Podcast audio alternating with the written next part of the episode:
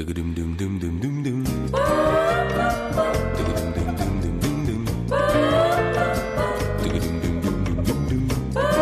Onda Cero, Noches de Radio, Carlas Lamelo.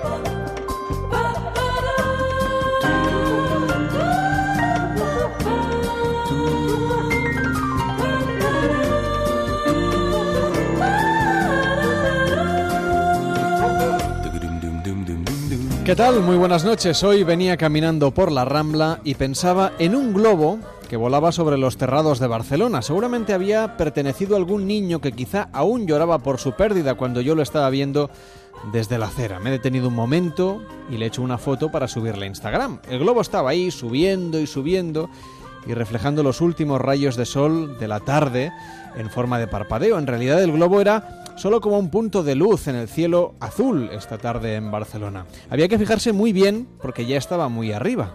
Como en tantas otras cosas de la vida, hay que fijarse bien. Es que el ojo humano lo percibe mejor todo en la vida real que en el entorno virtual. De ahí que la foto en Instagram pues no se vea demasiado ese punto ni se describa claramente que es un globo. Lo mismo ocurre con el sexo. No es lo mismo verlo que vivirlo aunque el consumo de pornografía en Internet no deja de subir. Según los datos de uno de los portales líderes en la materia, España ocupa la posición número 13 en visitas y consumo de contenido sexual en la red. La media está en España en unos 8 minutos y 4 segundos para el finisher frente a la pantalla. El 75% de los usuarios de porno en España, por cierto, son hombres. Este estudio nos arroja otros datos interesantes. Por ejemplo, se consume más porno entre las 9 y las 12 de la noche. Y hay un repunte también a las 4 de la tarde. Es la hora de la siesta y parece ser que eso tiene interés. Si nos sumergimos en las búsquedas, por ejemplo, a nivel mundial, lo que más se buscan son los términos lesbiana, adolescente y madrastra, no necesariamente juntos porque juntos ya dan para un capítulo de una telenovela, por ejemplo. En los últimos meses han subido de manera espectacular los términos escritos en inglés, claro, gigante, no sé a qué hace referencia, vídeo casero de celebridad o cunilingus que también ha subido mucho en este ranking del porno. También se muestra una atención especial a los vídeos de anime japonés pornográfico, el sexo con maduritas, el intercambio de, de parejas o el masaje prostático. Es lo que más o menos se está buscando más según estos datos. Además del porno gay, que lo computan aparte. Según algunos estudios, además, el porno gay gusta mucho a las mujeres y también incluso a hombres heterosexuales. Arden deseos de ayudarle en sus experimentos. No sé si ha leído usted mi último libro. Se titula Posiciones sexuales avanzadas, cómo llegar a ellas sin reírse. Está a punto de convertirse en un clásico. He oído hablar de él. Es maravilloso que ustedes, los científicos, se hayan decidido a estudiar los problemas del sexo. Las compañeras del periódico están entusiasmadas con su trabajo sobre la respiración durante el orgasmo. Una fruslería comparado con lo que hago ahora. Leí una declaración que hizo usted referente a que eh, la longitud media del pene de un hombre debe ser de 45 centímetros. Eh, ¿No le parece un poco largo? ¿Largo? Amigo mío, estoy haciendo descubrimientos que sería usted incapaz de soñar. Lo sé, pero 45 centímetros es una cosa... Mm, pues no estoy loco. Aunque en la clínica de Masters y Johnson me llamaran loco. Porque tenía visiones de exploraciones en áreas sexuales que los diminutos seres humanos no podían ni soñar. Yo fui el primero en descubrir que si a un hombre se le esconde el sombrero se vuelve impotente. Y fui el primero en explicar la relación que existe entre la excesiva masturbación y la afición a la política. Hoy en Noches de Radio no vamos a hablar de política, pero sí de la masturbación y también de su papel en las relaciones de pareja. ¿Qué ofrece la pornografía para completar las relaciones sexuales? ¿Qué prácticas pueden ayudar a disfrutar de las fantasías ocultas que se buscan justamente en la pornografía? ¿Es el porno un aliado? O un enemigo de la fidelidad y de la pareja. Nos lo podéis contar a través de facebook.com barra noches radio, de noches arroba onda cero del Twitter, twitter.com barra noches radio y también del 93 343 5450, el teléfono de Noches de Radio.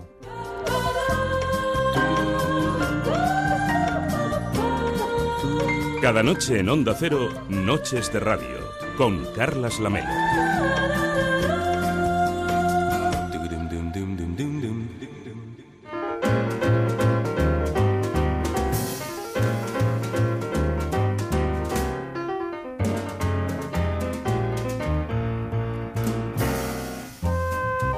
Una de la madrugada y 36 minutos, las 12 y 36 en Canarias, hemos visto ya los datos que arroja uno de los portales líderes de la pornografía en Internet y nos hacemos algunas preguntas. Hoy trataremos de encontrar la respuesta con Leire Méndez, que es sexóloga y que ejerce este oficio en Madrid. ¿Qué tal? Muy buenas noches. Hola, Carles, ¿qué tal? A mí me ha llamado mucho la atención alguno de estos datos. Es un estudio que supongo que debías conocer. No es un estudio científico, quede claro, solamente tenemos datos de consumo en Internet, pero sí es aproximado, interesante y nos plantea, por ejemplo, esta pregunta sobre la pornografía. ¿Puede ser una aliada para una relación sexual de pareja? ¿Tiene inconvenientes? ¿Dónde marcamos el límite? Depende de los valores de cada cual. Sí, por supuesto, me puede ser una, una aliada si se sabe que lo que estás consumiendo es, es eh, pues cine, ¿no? Al fin y al cabo, no es la realidad. Eh, si utilizamos la pornografía, pues como eh, algo más que añadir a la relación con la que bueno pues aumentar ese deseo eh, yo creo que la pornografía puede puede ser positiva para una relación claro. Pero claro qué pasa si por ejemplo los valores de la pareja respecto a este tema son diferentes es decir uno de los dos no ve bien que el otro consuma mm, contenidos pornográficos. Claro ahí hay que tratar mitos hay que ver por qué no eh, esos valores te dicen que la pornografía es mala eh, también hay muchos tipos de pornografía, no está solamente la pornografía convencional. Eh, yo también animaría a, buscar ¿no? otros tipos de pornografía. Eh, con respecto a, si Perdona, la pregunta era. Sí, bueno, estábamos conversando en general sobre los valores. Si, si uno de los dos de la pareja no ve mm, con buenos ojos que el otro consuma, lo puede ver como un, como un gesto pues de insatisfacción o de infidelidad o incluso algo grosero eso eh, hay que, por supuesto, desmitificar todas esas cosas, ¿no? La pornografía es, eh, pues, una parte más de nuestra de nuestra vida sexual. Eh, la tenemos que, tratar abiertamente, evidentemente, con nuestra pareja. Puede ser incluso algo que, pues, que aumente el deseo, que, que empiece, ¿no? una relación sexual con pornografía o con cualquier otro tipo de, de estimulación. Pero evidentemente sí, si hay confrontación entre la pareja, pues eh, hay que, hay que valorarlo y hay que hablarlo, claro. Por ejemplo, cuando nos hablabas de otro tipo de pornografía no convencional, ¿a qué te refieres? Directores como Erika Lust o Noel Alejandro que buscan una visión un poco más estética de la cosa. Efectivamente, incluso estética y, todo lo contrario, ¿no? Hay muchísimos tipos de pornografía, incluso sería bueno que la gente pues buscase, ¿no? Y se animase a, buscar diferentes eh, directores más allá de lo convencional, de lo que estamos un poco acostumbrados a ver. Y por ayudar a los oyentes en este sentido, alguien que nos esté escuchando y piense, me parece una buena idea, ¿cómo lo tiene que, cómo lo busca, cómo lo encuentra? Hombre, yo creo que, en Internet ahora mismo se, se encuentra prácticamente de todo. Por supuesto, también en, tiendas eróticas, en tiendas especializadas, te pueden ayudar a, encontrar exactamente lo que, lo que buscas. ¿no? Cada persona es diferente y yo creo que cada persona tiene que buscar lo que le guste, no, no nos tiene por qué gustar a todos lo mismo. Yo acabo de hacer el ejercicio, he buscado porno alternativo. Lo que me ha salido no es muy alternativo. Claro. Eh, es que, al, final, lo que vende no es, es eh, lo, lo, cotidiano, lo, lo, que estamos acostumbrados a ver. Mm, es lo que vende y es lo que más existe, pero bueno, que también eh, que lo sepa la gente, existe otro tipo de porno y que, que sería interesante que al menos conocerlo. Luego ya te puede gustar o no gustar, ¿no? Pero por lo menos conocerlo para, para poder decidir. ¿Es un tema que aparece en las terapias de pareja, por ejemplo? Eh, aparece sobre todo con el tema de, la disminución del deseo. Eh, la gente viene a terapia mucho por, porque tiene el deseo muy disminuido, sobre todo cuando es una pareja que lleva muchísimo tiempo eh, junta y, tú pues cuando les propones eh, pues empezar a, ver porno juntos o algunas cosas para, para aumentar ese deseo bueno, pues eh, es algo que a lo mejor nos habían planteado, que les daba corte decírselo al otro y, bueno, es algo que, se plantea en, en, terapia y sí, muchas veces funciona, pero por el simple hecho de que aumenta el deseo de cada uno, ¿no? Si queréis podéis contactar en directo con el programa, mandarnos vuestras notas de voz, con preguntas, con comentarios, compartiendo vuestra experiencia en el WhatsApp de Noches de Radio 676 760 908. Por supuesto, puede ser completamente anónimo. 676-760-908. ¿Tenéis dudas sobre vuestra vida sexual, sobre prácticas sexuales que os gustaría probar, sobre, em, bueno, en fin, cualquier, cualquier tema sobre los que estamos comentando hoy con Leire, que ejerce de sexóloga de guardia aquí en Noches de Radio?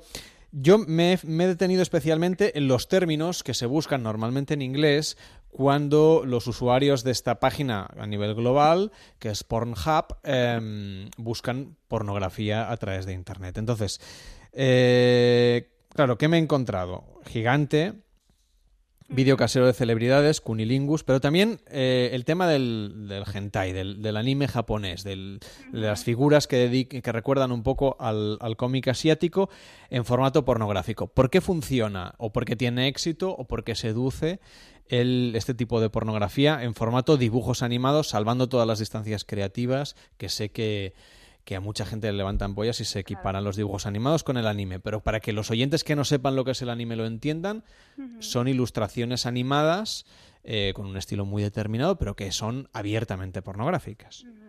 Al final es novedad, ¿no? Este, si estamos acostumbrados al, porno convencional y nos meten este tipo de porno, eh, pues ya sea anime, ya sea otro tipo, eh, es la novedad. La novedad siempre nos atrae eh, el porno convencional, igual que cualquier otra cosa que al final se nos haga rutinaria, nos aburre.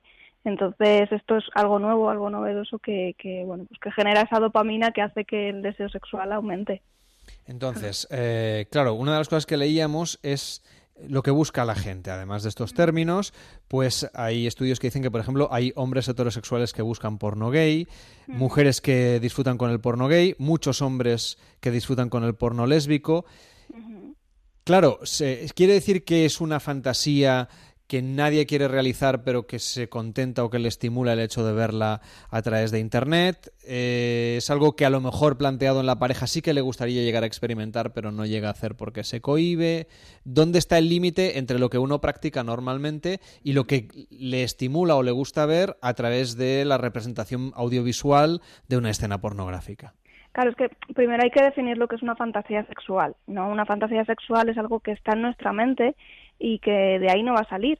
Es algo que nos excita, que nos gusta, pero no, no tenemos por qué eh, llevarlo a la práctica. Eh, nos sirve para aumentar el deseo sexual, pero se puede quedar ahí, ¿no? Hay muchas fantasías sexuales, eh, ya no solo es eh, con, bueno, pues viendo eh, porno homosexual cuando tú eres heterosexual y no tiene por no tienes por qué ser tú homosexual, ¿no? O mm, mujeres que, que fantasean con ser violadas y por supuesto no quieren ser violadas en la vida real, pero porque en la fantasía tú eh, pones los límites y al final eres tú quien maneja esa fantasía.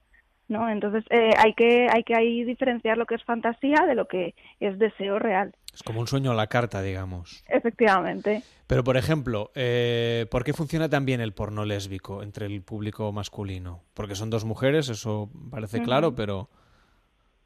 Sí, yo diría sobre todo por el, el, tema de la novedad, ¿no? Yo creo que eh, dónde vas a ver eh, a dos mujeres teniendo sexo si tú eh, tienes una pareja que bueno que es, una pareja cerrada y, de ahí no vas a salir no al final lo, lo que buscamos lo que lo que soñamos lo que fantaseamos pues tiene que ser algo diferente no para para mm, bueno pues eh, estimular esa esa parte. Mm, hay algunos autores que sostienen que también a las mujeres les gusta el porno lésbico pero por otro motivo porque es más cuidado, porque es estéticamente más bello. ¿Las cosas vienen por aquí?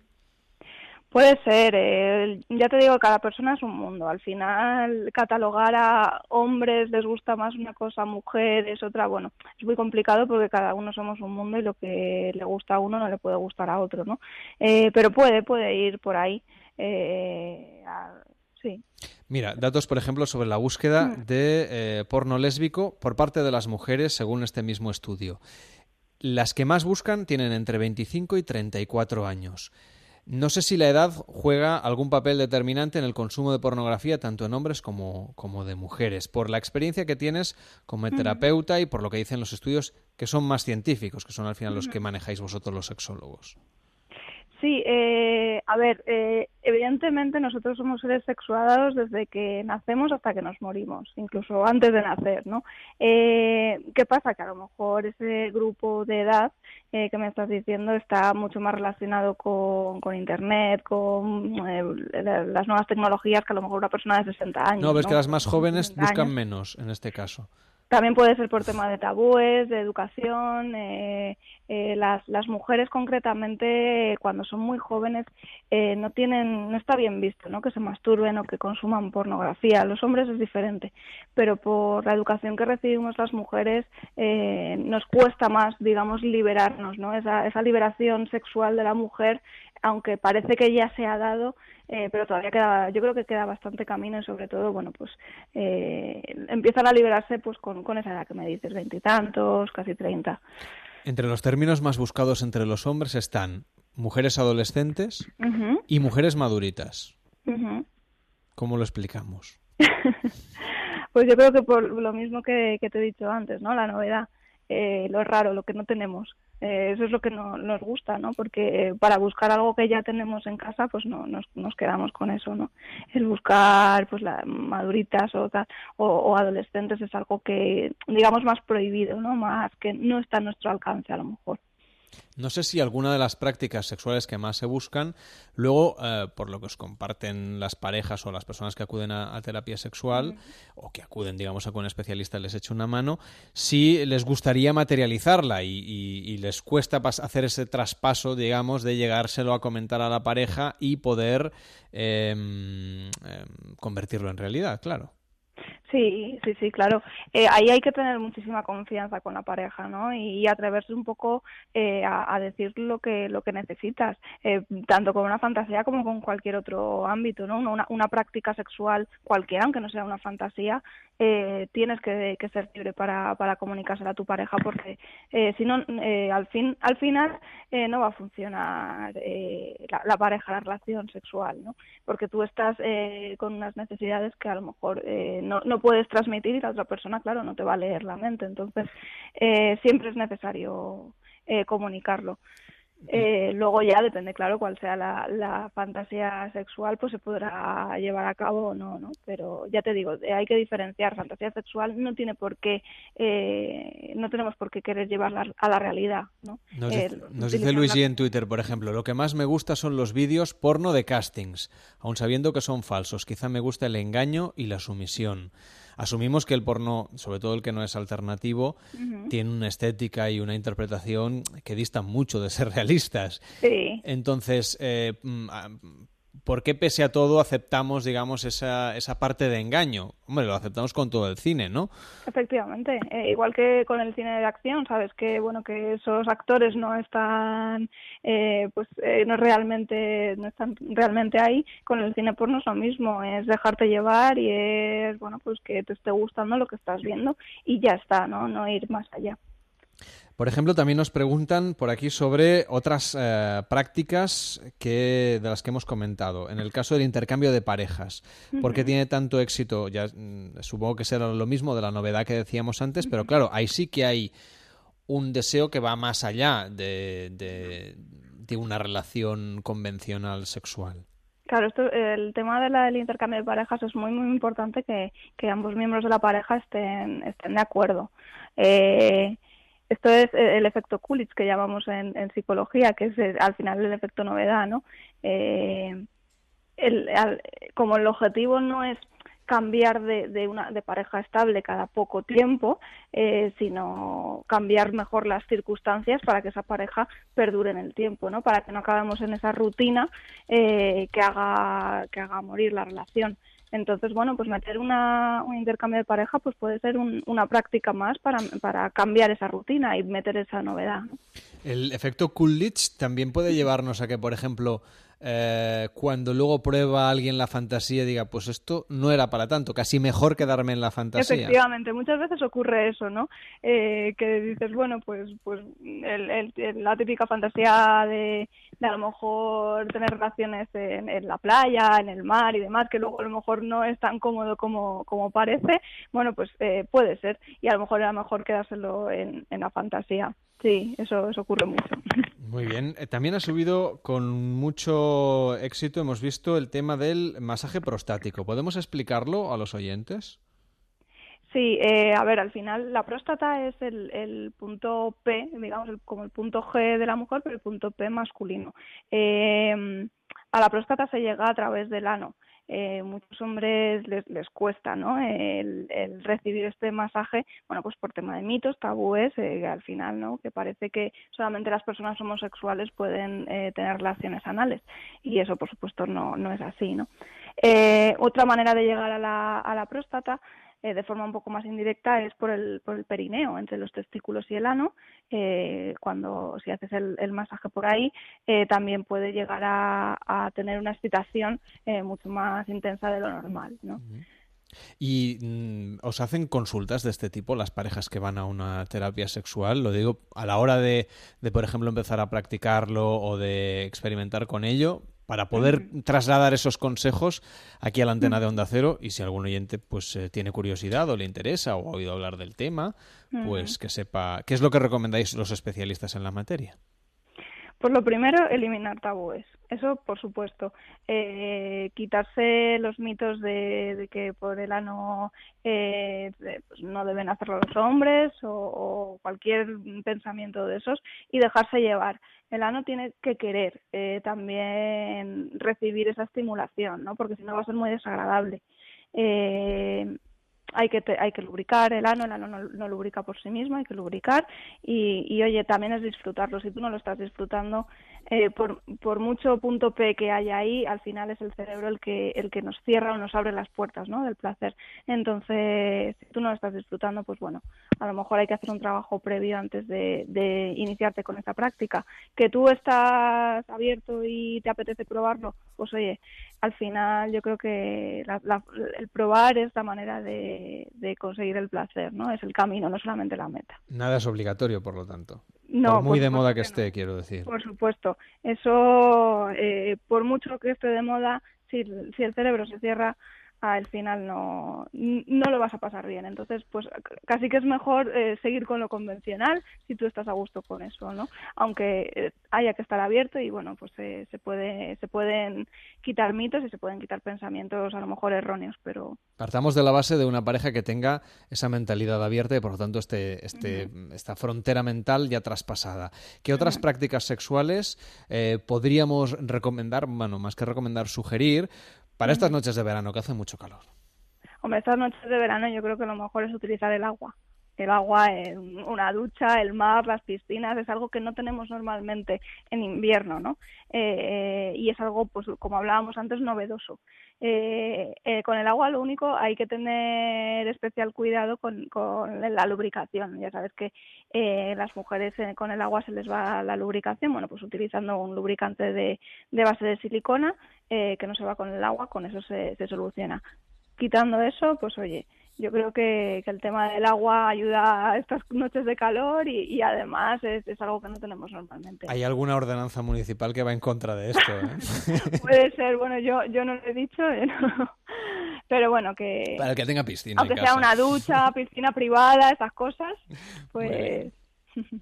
Bueno, y los, digamos lo que eh, uno de los mitos, por ejemplo, es que durante las vacaciones de verano se practican más, o sea, se tienen más encuentros sexuales en parejas estables. Hoy nos hemos centrado en ellas, no en la gente que busca aventuras y demás, que lo hemos ido hablando en otros momentos del programa. ¿Es verdad que, que las relaciones eh, sexuales de pareja mejoran durante las vacaciones o es un mito? Pues a ver, eso también depende de, de la situación previa, ¿no? De cada pareja. Eh, es cierto que cuando que en verano tenemos más tiempo, eh, la ansiedad puede disminuir en, en, vacaciones, ¿no? La ansiedad es eh, un enemigo total de, de nuestra vida sexual.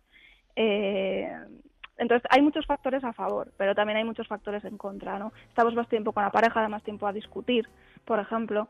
Eh, entonces, bueno, hay que un poco equilibrar los factores y ver eh, eh, qué es lo que, lo que mejor le viene a nuestra pareja. Hay algún oyente como Sergio que dice que con hacerlo ya le vale. Pero que le gustan mucho los preliminares. En fin, ha sido un placer tenerte esta noche con nosotros. Igualmente. Leire Méndez, que es sexóloga de Madrid, que vaya muy bien y muy buenas noches. Muy buenas noches. Y nosotros nos vamos a las noticias de las dos, a una en Canarias. Antes una pequeña pausa en Noches de Radio. Nos ponemos al día con el boletín de las dos, la una en Canarias, insistimos. Y a la vuelta tenemos más historias en Noches de Radio. Hoy vamos a hablar de cine, por supuesto, con Alberto Abuin y de muchas otras cosas.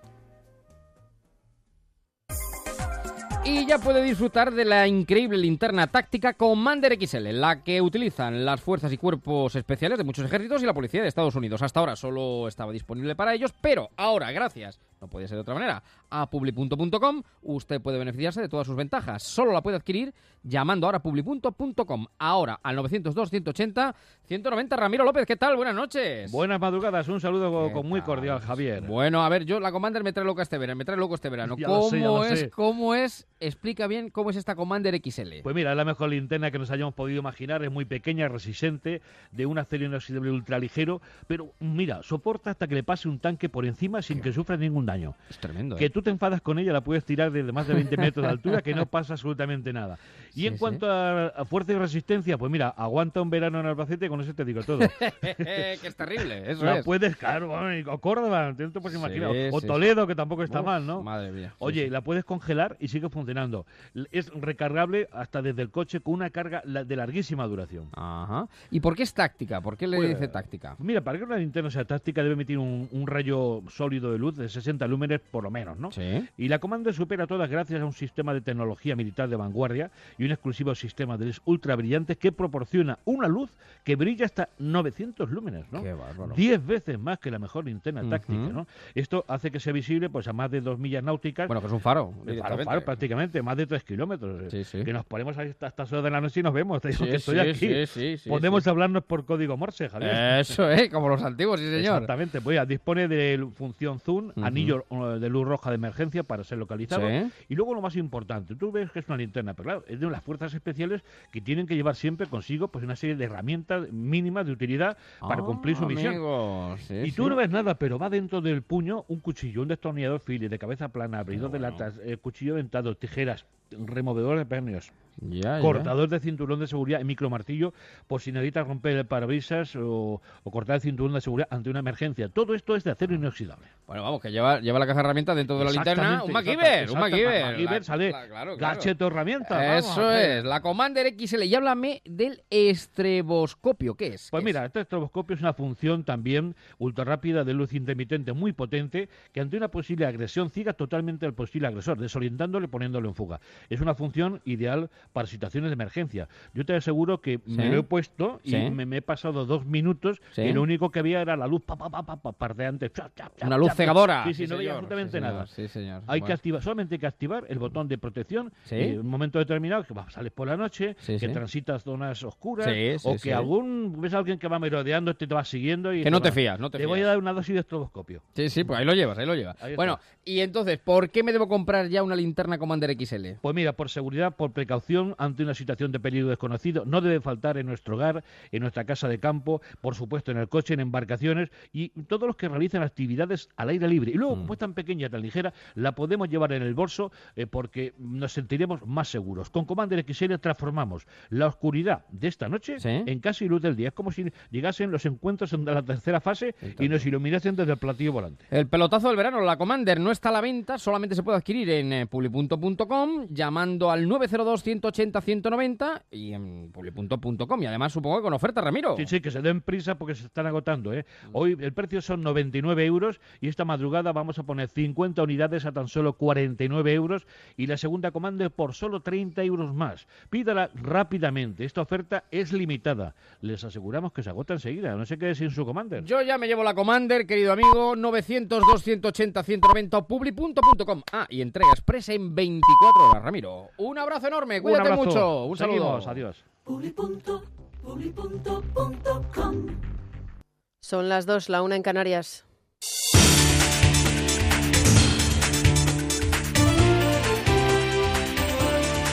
Noticias en Onda Cero.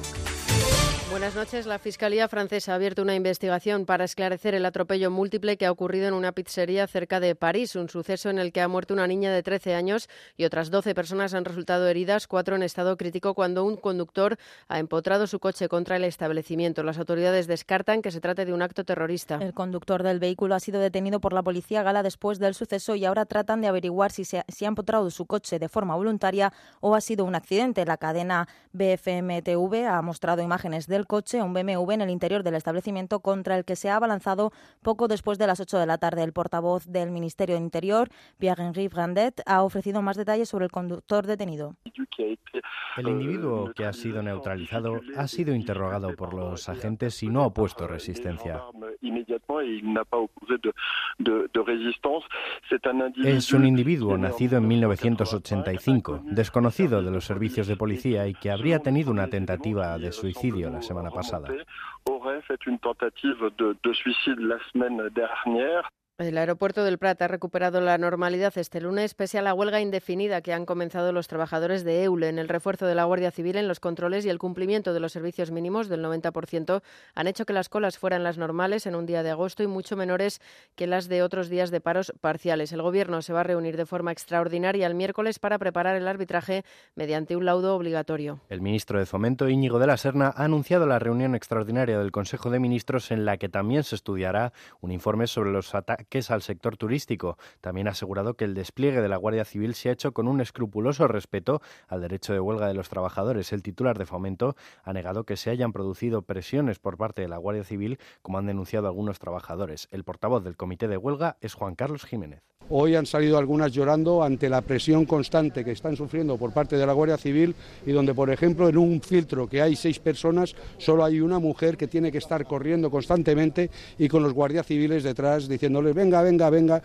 El líder de Corea del Norte, Kim Jong-un, ha asegurado que ya tiene el informe del ejército sobre sus planes para atacar los alrededores de la isla de Guam. El dirigente norcoreano ha dicho que observará las acciones de Estados Unidos durante un tiempo antes de tomar una decisión al respecto. Eso sí, ha ordenado a sus tropas que estén preparadas en todo momento. Kim Jong-un asegura que, Estados Unidos fue el primero en traer numerosos equipos nucleares estratégicos cerca del país, por lo que debe demostrar con acciones si desean aliviar las tensiones en la península coreana e impedir un peligroso enfrentamiento militar. Este lunes la Unión Europea ha insistido en la necesidad de rebajar la tensión sobre la península coreana. También ha hecho un llamamiento al régimen de Pyongyang para que se abstenga de cualquier nueva acción provocadora que solo pueda aumentar las tensiones regionales y mundiales. Y Donald Trump ha condenado hoy sí de forma contundente los actos de violencia protagonizados por los supremacistas blancos en Virginia. Ha sido en una declaración desde la Casa Blanca donde no ha admitido preguntas. Corresponsal en Washington, Bricio Segovia. Donald Trump había prometido la semana pasada que este lunes daría una gran rueda de prensa. Sin embargo, el acto quedó reemplazado por una comparecencia en la que dos días después de los hechos y ante las críticas condenó la violencia supremacista ocurrida en Virginia. Leyó el texto y no aceptó preguntas de los periodistas, pero en un acto posterior, el corresponsal de la Casa Blanca de CNN preguntó al presidente por qué no había cumplido con su promesa. Trump no solo mintió diciendo que acababa de ofrecer una rueda de prensa, sino que también acalló al reportero de esta manera. Me gustan las noticias reales y tú das noticias falsas. Es la expresión con la que el presidente ha conseguido deslegitimar entre sus simpatizantes a los medios críticos con su administración. Este intercambio de palabras ha empañado el contenido del acto, la firma de un memorando con la que Trump autoriza una investigación sobre China y las posibles violaciones que cometa de la propiedad intelectual de profesionales estadounidenses. Aumenta así las tensiones con el gigante asiático, que ya ha calificado este paso de una guerra comercial que perjudicará a todos. Y en deportes, la selección española de baloncesto se encuentra ya en Madrid para jugar su tercer amistoso. Será ante la selección de Venezuela y supondrá el Ecuador de la preparación para el Eurobásquet de los de Sergio Escariolo. tras la sesión de entrenamiento, Pau Gasol ha dicho que, aunque las circunstancias son adversas, sería bonito revalidar el oro y dedicárselo a su compañero lesionado Sergio Yul. Es un reto muy grande poder ganar un campeonato de Europa, sobre todo después de haber tenido tanto éxito como hemos tenido, que lo más fácil es relajarse o dejar que otros pues, peleen por ello. Y sin duda, ojalá, ojalá pudiéramos ganar el campeonato y dedicarle nuestro éxito a, a Sergi, que es parte importante de este equipo. El partido contra Venezuela se jugará este martes a las 9 menos cuarto de la noche. Más noticias a las 3, las 2 en Canarias y de forma permanente en onda ondacero.es. Síguenos por internet en ondacero.es.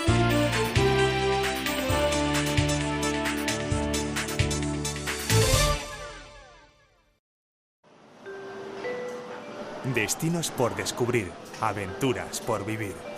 Cada viaje una experiencia. Disfruta de tus vacaciones y conecta con nosotros desde cualquier lugar del mundo.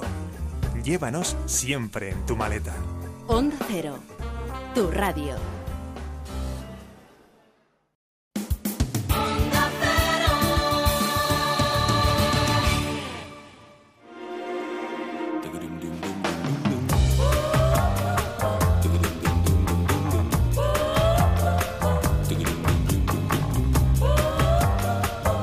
En Onda Cero, Noches de Radio, Carlas Lamelo.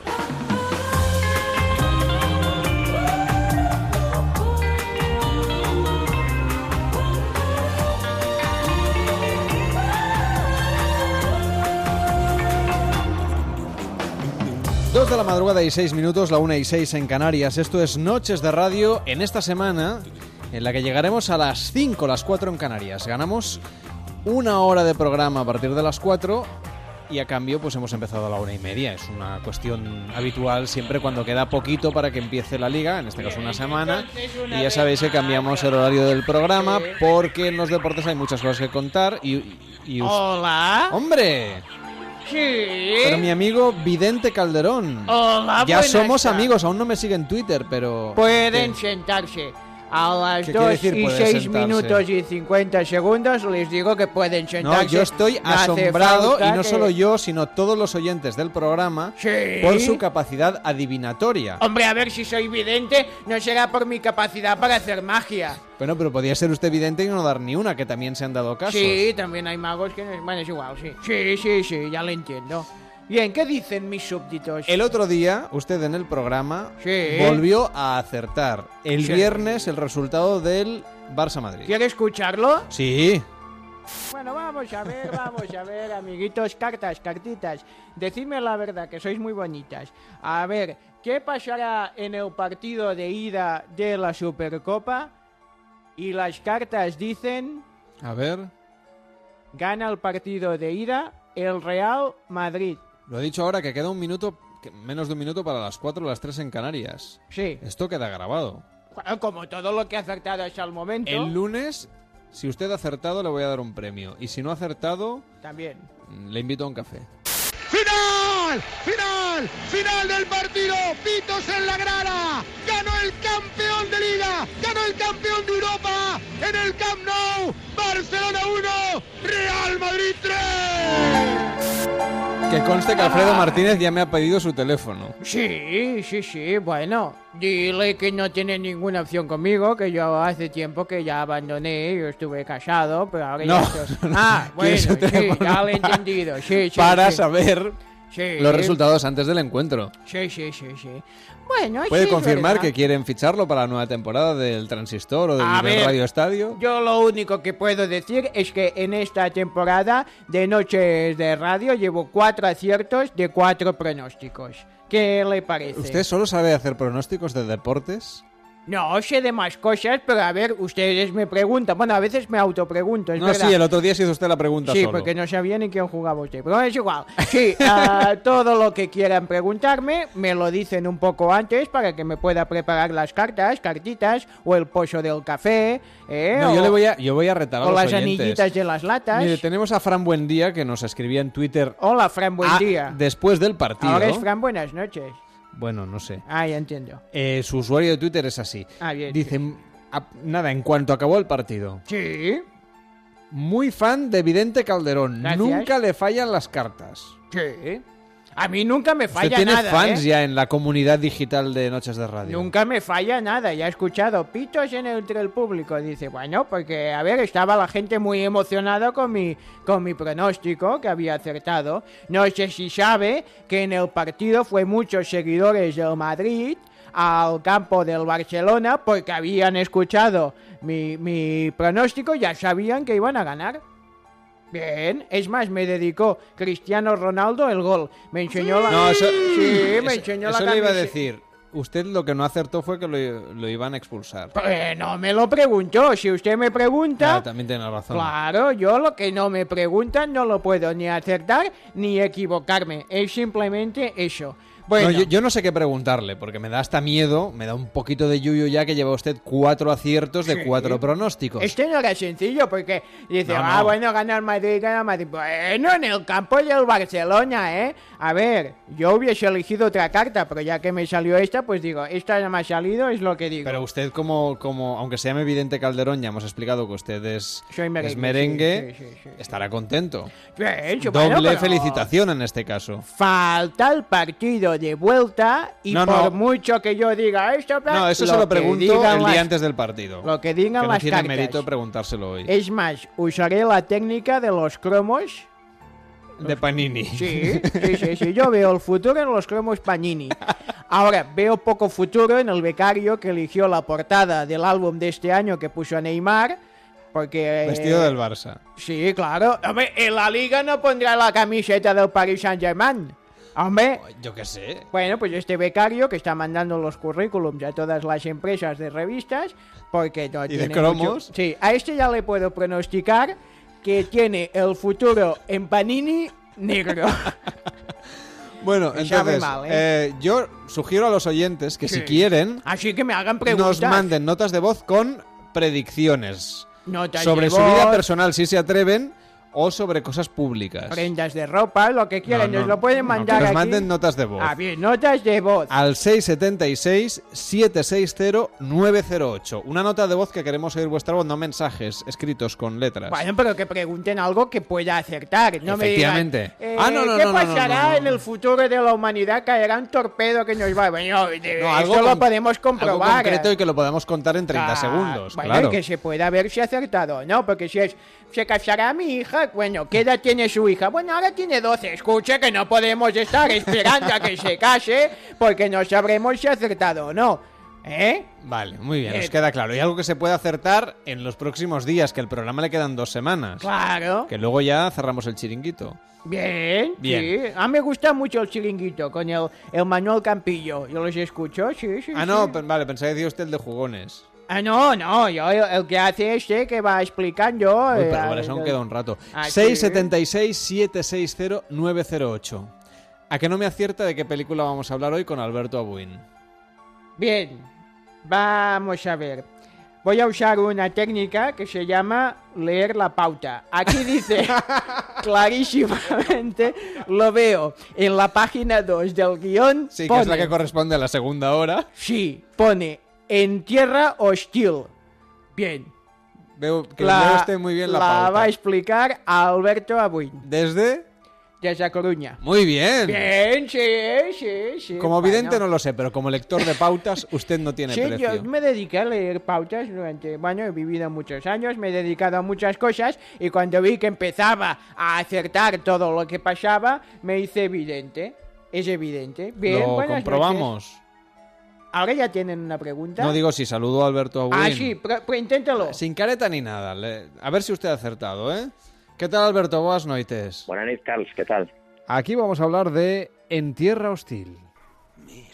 Una bonita 155, ¿eh? Sí. 155. Esto va a petar a base de bien. Veamos. Eh, Eldridge. Tendremos que detonarlo. Ya lo tengo. He calculado cuatro bloques, unos 10 kilos de explosivo en total. La explosión se propagará en esa dirección. El casquillo volará hacia ahí y la mayor parte de la metralla saldrá disparada en forma de bonito paraguas. Sí. Hacia aquí vendrán piezas pequeñas y fragmentos, pero el Humvee nos servirá de protección. Bueno, llevábamos ya unos años eh, en las que no teníamos ganadora una película de cine bélico. Pues sí, ya llevábamos eh, unos cuantos y no recuerdo desde cuándo. Eh, Pero siempre es un género que, que, en fin, que, que trae grandes alegrías al espectador. Alegrías desde el punto de vista cinéfilo, Sí, ¿no? ya Claro, sabes. no, no por las historias que nos explican. Yo creo que a lo largo de la historia del cine, evidentemente, el, el, género bélico, eh, aunque repasa, estaba pensando ahora que repasando la historia de los Oscars, no hay demasiadas películas, perdón, en este género que se hayan llevado el premio, gordo, me refiero. Está sin novedad en el frente, en el 30, si no me equivoco, de Luis Milestone, eh, y nos tenemos El puente sobre el río Kwai y Platoon. Mm, Puede que haya alguna más, ahora no, no me acuerdo. Bueno, este año el, los, los premios que se dieron en el 2010, eh, se volvió a, a, una modalidad que había en los años 30, en los años 40, que es que el, el premio a la mejor película pues eh, eran 10, 10 e incluso más. Hay años en los que en los que había más, ¿no? Hasta, hasta, hasta el 2010 habían sido 5 nada más y este año pues eh, lo pusieron en 10. Eh, se hizo historia porque por, primera vez en la historia de los Oscars se le entrega el premio al mejor director a una mujer a Catherine Bigelow, que además eh, creo que es una de las mejores narradoras que hay en el, en el cine moderno, ya lo llevaba siendo desde los años 80 con aquella película Los viajeros de la noche, una película excelente sobre, sobre el mundo vampírico. Estaba Le llaman Body, estaba Strange Days, eh, aquella que hizo con Harrison Ford, que no era de las mejores de ella, K-19, y bueno, en Tierra Hostil pues fue el, reconocimiento. Además es sorprendente, esta película era del 2008, pero mmm, de alguna forma fue ganando eh, adeptos eh, y su promoción se dio pues para los Oscars del, del 2010. Creo que fue una gran una gran noche. A mí la película me parece excelente. Se llevó seis Oscars. Es una película que eh, independientemente de ideologías, porque ya sabes que en cine bélico, si quieres juzgar las, ideologías, creo que cualquier película podemos entrar en terrenos muy, muy pantanosos. Y, pienso que es una película eh, excelente, como decía, que marca, muestra muy bien la presión de ese personaje adicto eh, pues al riesgo, ¿no? Creo que hay secuencias, es una película hecha a base de set pieces, de secuencias tensas, cada vez más tensas, y, y, a mí personalmente es una película que me gusta bastante dentro de, de, una filmografía que creo que ya destaca por sí sola. No, no solo, no me parece en Tierra Hostil la mejor película que hace en Bigelow, con eso, con eso te lo digo todo. Pero sí, la primera merecedora de, de un Oscar en este caso para, para, para una mujer, y eso es, es, es, algo muy relevante en la historia sí, del cine. Sí, que además le ha dado eh, un poder, eh, cierto poder, porque además es, está haciendo un tipo de cine a partir de aquí eh, que creo que no todo el mundo eh, podría hacer, ¿no? Se está metiendo en terrenos políticos pantanosos y creo que lo está haciendo bastante bien. Que es muy necesario. ahora dentro de poco Detroit, Exactamente. que también mete el dedo en allá. Pues uh, hay que seguir animando a que se sigan haciendo producciones de este tipo que tocan justamente donde el poder y los poderosos no quieren, no quieren que se hable, ¿no? Porque el cine sí que es verdad que también se ha utilizado muchas veces como anestesia general para, para la, y como anestesia, pero también eh, como arma política. ¿eh? Exacto, también, o sea, como propaganda, por supuesto. No, no, es que está claro que ha tenido siempre. De, de doble file, porque creo que el cine es primero que tiene que ser ese eh, arte y creo que hay que juzgarlo desde, desde, ese, desde ese punto de vista. Luego es todo lo que tú quieras. Pues nos alegra muchísimo haber podido charlar sobre esta película, Alberto. Que vaya muy bien, muy buenas noches. Buenas noches, Carlos. Noches de Radio, Onda Cero.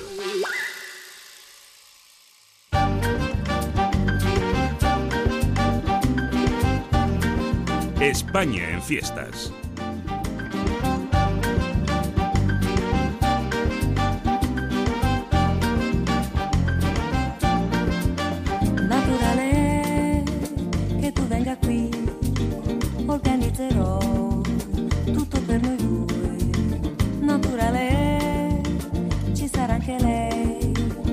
2 de la madrugada y 18 minutos, casi 19, la 1 y 19 en Canarias. Nos vamos a ir hasta Málaga, bueno, hasta Archidona en concreto, con Manuel Campillo. ¿Qué tal, Manuel? Buenas noches. Muy buenas noches. Me está empezando a gustar este Vicente Calderón, ¿eh? que se cuela ¿Sí? en la radio. Sí, sí. Vidente, vidente. Vidente, vidente. Vidente, vidente Calderón. Calderón. Vidente Calderón. ¿Te gustaría preguntarle algo ya que estás? Pues voy a ir pensándolo y luego si eso le hago una preguntita. A ver, no, no sé si se va a conectar o no, porque sabes ah, bueno. que él invade la señal de onda cero, tiene una especie de satélite o yo qué sé, o toca un cable o no pues sé qué mira, pasa. Si, si quieres mañana le hago una pregunta con... Bueno, luego en un rato le hago una pregunta con el prime time que traigo hoy. Vale, a ver pues si y la grabaremos y mañana, o cuando sea, porque él decide manifestarse cuando quiere, es un poco como un fantasma. Pues eh, no sé, vamos a llamar un día a Josep Guijarro a ver si es una cosa como paranormal o es solamente algo que tenga que ver con la técnica. No sé, porque aquí en Barcelona nos van cambiando cada semana de técnico y, y a todos les pasa lo mismo, así que no es cosa del técnico. Por eso, a ver qué, eso ya qué sabemos es que, que no se nos es. cuela.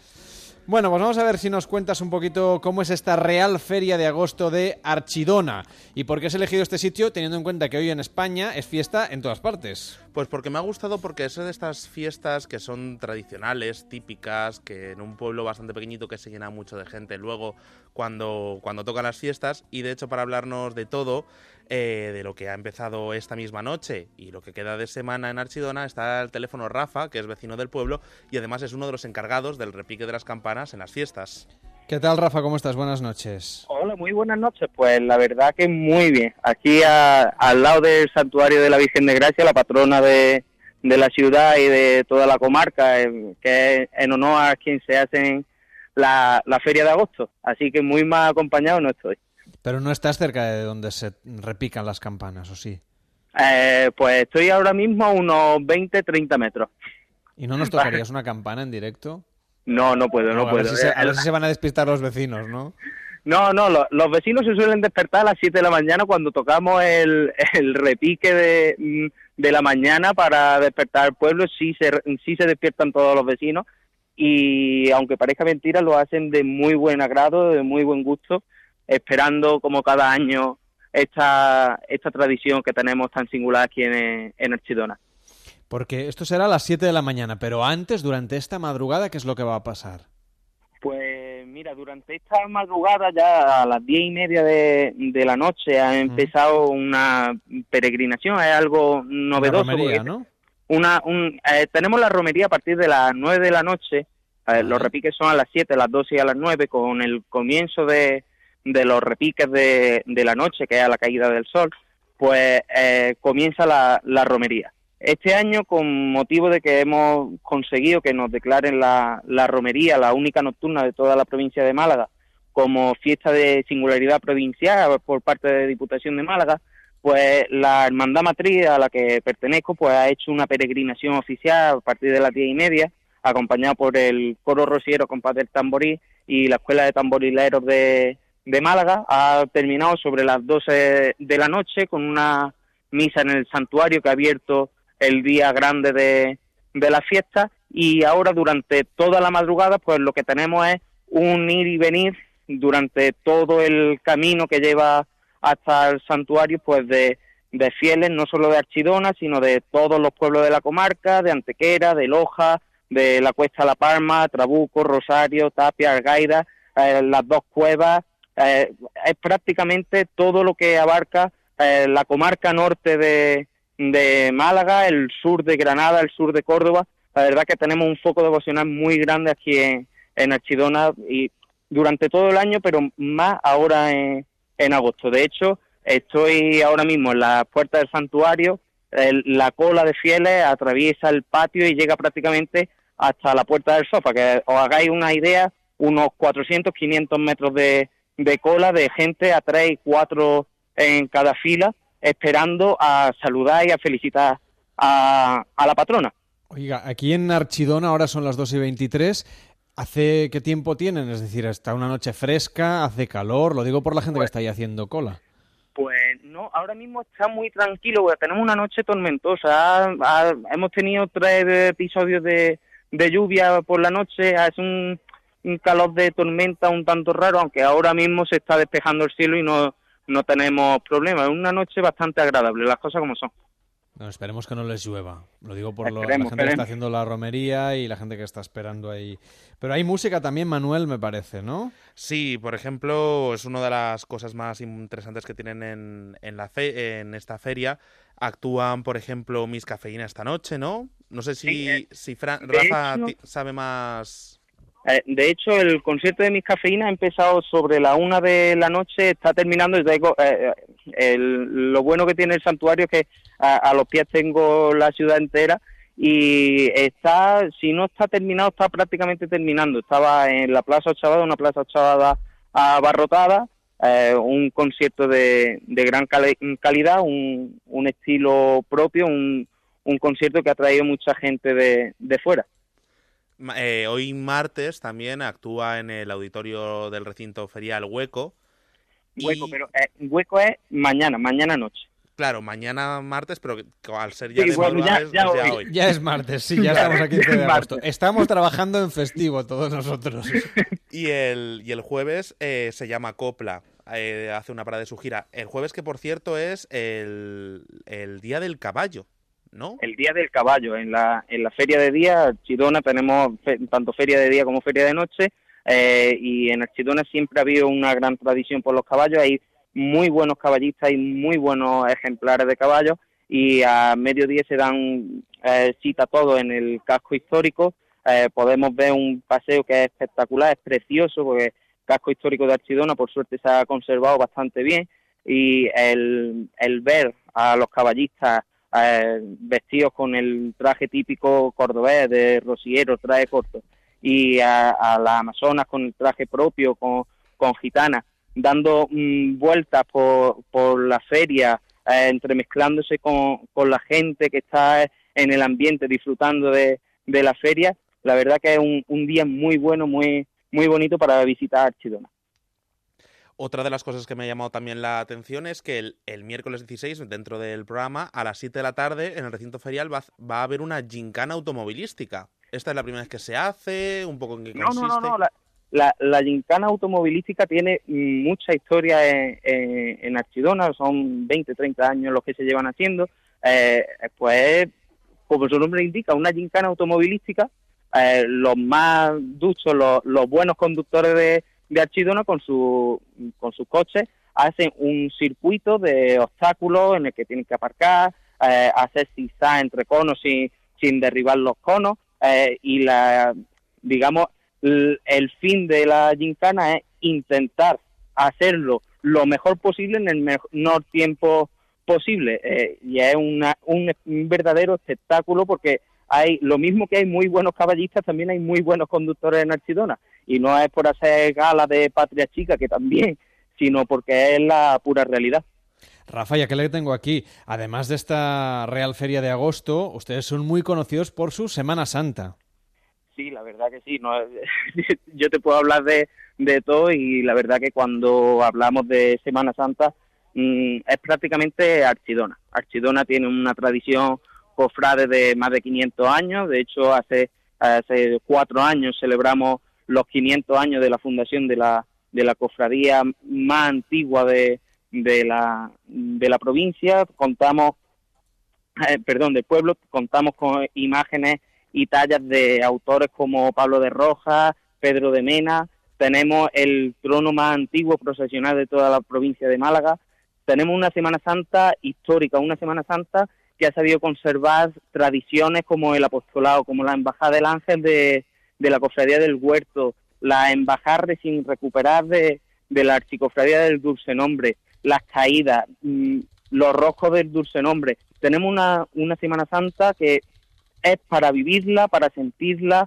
para amarla desde, desde Archidona y la verdad que eh, una Semana Santa de domingo a domingo que se vive al 100%, en el que el pueblo se vuelca, las cofradías se vuelcan con el pueblo y la verdad que lo mismo que ahora en, en Archidona decimos que en agosto con los repiques vuelve mucha gente de la que en los años 60, 70 tuvo que emigrar por falta de trabajo a, a tierras como País Vasco, Cataluña, que los acogieron con los brazos abiertos, pues en Semana Santa ocurre exactamente lo mismo. Mucha de, de la gente que tuvo que partir vuelve única y exclusivamente para salir en su cofradía, para acompañar a su Cristo, a su Virgen, a su devoción particular o familiar.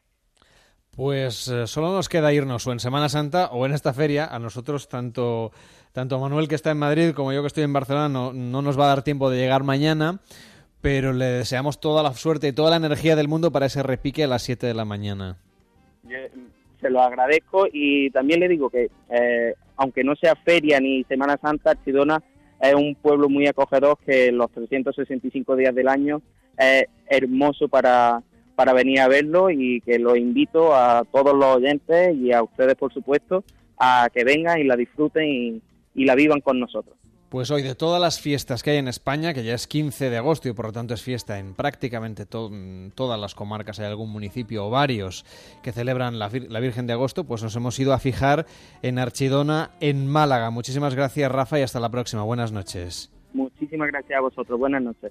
Hacemos una pausa llegando a las dos y media, a la una y media en Canarias y a la vuelta en Noches de Radio, nada, en unos minutos vamos a hablar de cine de espías. No os lo perdáis, nos seguís en facebook.com barra Noches Radio y en arroba Noches Radio en Twitter.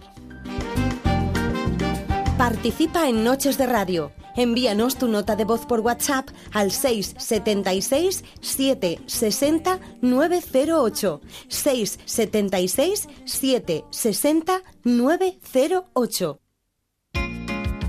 Y evite ya que le frían a multas, hombre, con los nuevos radares pensados para recaudar. No pierda más puntos, que es una tontería. Diga alto a las multas con el mejor avisador de radares del mercado, el F10 de Angel Driver de Publi. Ramiro López, ¿qué tal? ¿Cómo estás? Buenas noches. Buenas madrugadas, un saludo Buenas cordial. madrugadas. Bueno, ¿cómo podemos evitar, Ramiro, que nos dejen de freír a multas? ¿Cómo es Buah, posible? eh, Javier, está en nuestra mano. Evitar que nos sigan metiendo la mano en el bolsillo, nunca mejor dicho. Claro. Con el Angel Driver en la nueva versión F10, el avisador de radares de mayor venta en el mundo, recomendado por Autofácil, la revista de mayor prestigio del mundo del motor. Y yo sé que esta nueva versión trae cosas distintas. Cuéntanos. Exactamente, dispone de una nueva plataforma tecnológica de mayor capacidad para mejorar la cobertura y siempre estar conectados con los satélites existentes. Ahora sabremos con más anticipación dónde se encuentran todos los radares en carretera y en ciudad con un procesador ultra rápido que mejora los tiempos de respuesta. ¿Y la base de datos que tiene Ramiro es totalmente nueva? Totalmente nueva, tiene mayor capacidad, viene preparada para nuevas aplicaciones y es la más completa y eficaz del mercado. ¿Y los radares, Ramiro? Cuéntame. Ah, Javier, Los los tenemos radares. todo localizado, lo de la DGT, Gobierno Vasco, Generalidad de Cataluña, ayuntamientos y también Portugal. Y los ayuntamientos hay que decir que últimamente le han tomado Sí, el gusto sí. a esto de fotorrojo, ¿eh? Y tanto, y tanto. Y de hacer caja. ¿Y cómo se actualiza? ¿Cómo se actualiza? Pues mira, se actualiza en publi.com de forma gratuita de por vida. Nunca más tendrá que pagar nada. No hay, no hay ninguna cuota. Las 350.000 personas que componen la comunidad Angel Driver nos informan al minuto de dónde hay cambios y los ponemos ahí en nuestra página web. Pues eso es muy interesante porque además cada día es que hay radares donde menos te lo esperas. Bueno, eh, en todas partes, cualquier día nos lo ponen debajo de la escalera, ¿no? Pero si tenemos un Angel Driver no hay problema, mira, sí. en fijo, farolas, pórticos, semáforos, multicarril, multidireccionales, zonas de los, las zonas de tramo y los tramos de velocidad controlada. Sí. Y además, Javier, es el único que sabe dónde están, dónde operan los móviles, los camuflados y los láser. ¿Y los fotorrojos? Los tenemos todos localizados y cada día están en pueblos más pequeños, curiosamente. Sí, sí, donde hay una carreterita, ahí ponen un semáforo y. ¡pumba! Un, un, Y un zasca. poto rojo. Claro que sí. Bueno, y otra de las ventajas de Angel Driver, además, es la claridad de los mensajes. Que aquí no hay pitito ni sirenita. ¿no? Nada, nada, nada, ni pitito ni nada. Aquí es el único que nos avisa con total precisión de que lo, de lo que nos vamos a encontrar en la ciudad o en la carretera con mensajes luminosos en pantalla y de voz tan claros como estos. Atención, posible radar móvil. mira. Atención, tramo de velocidad controlada a continuación.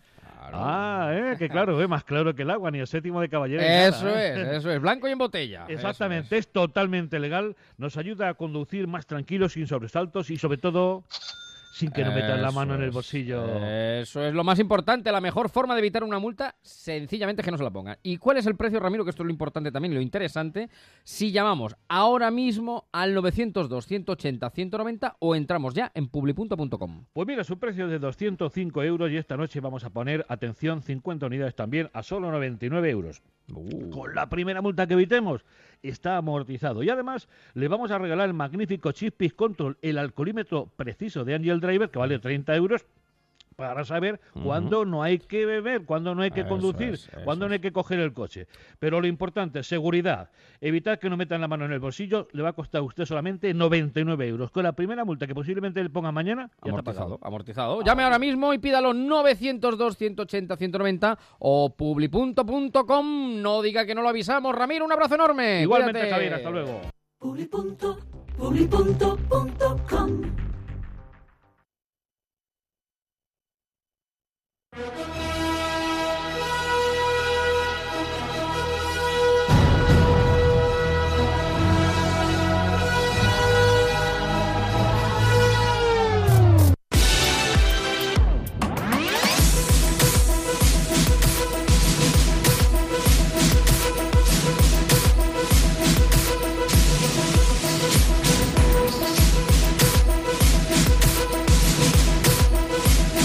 Cada noche en Onda Cero, Noches de Radio.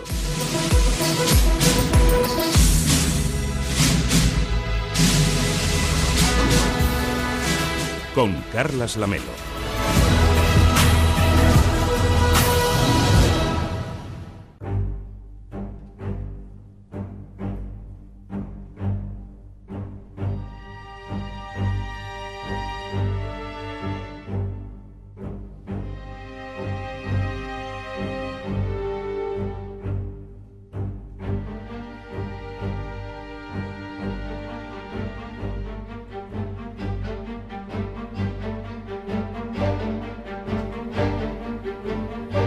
¿Qué tal, Pablo Merida? ¿Cómo estás? Muy buenas noches.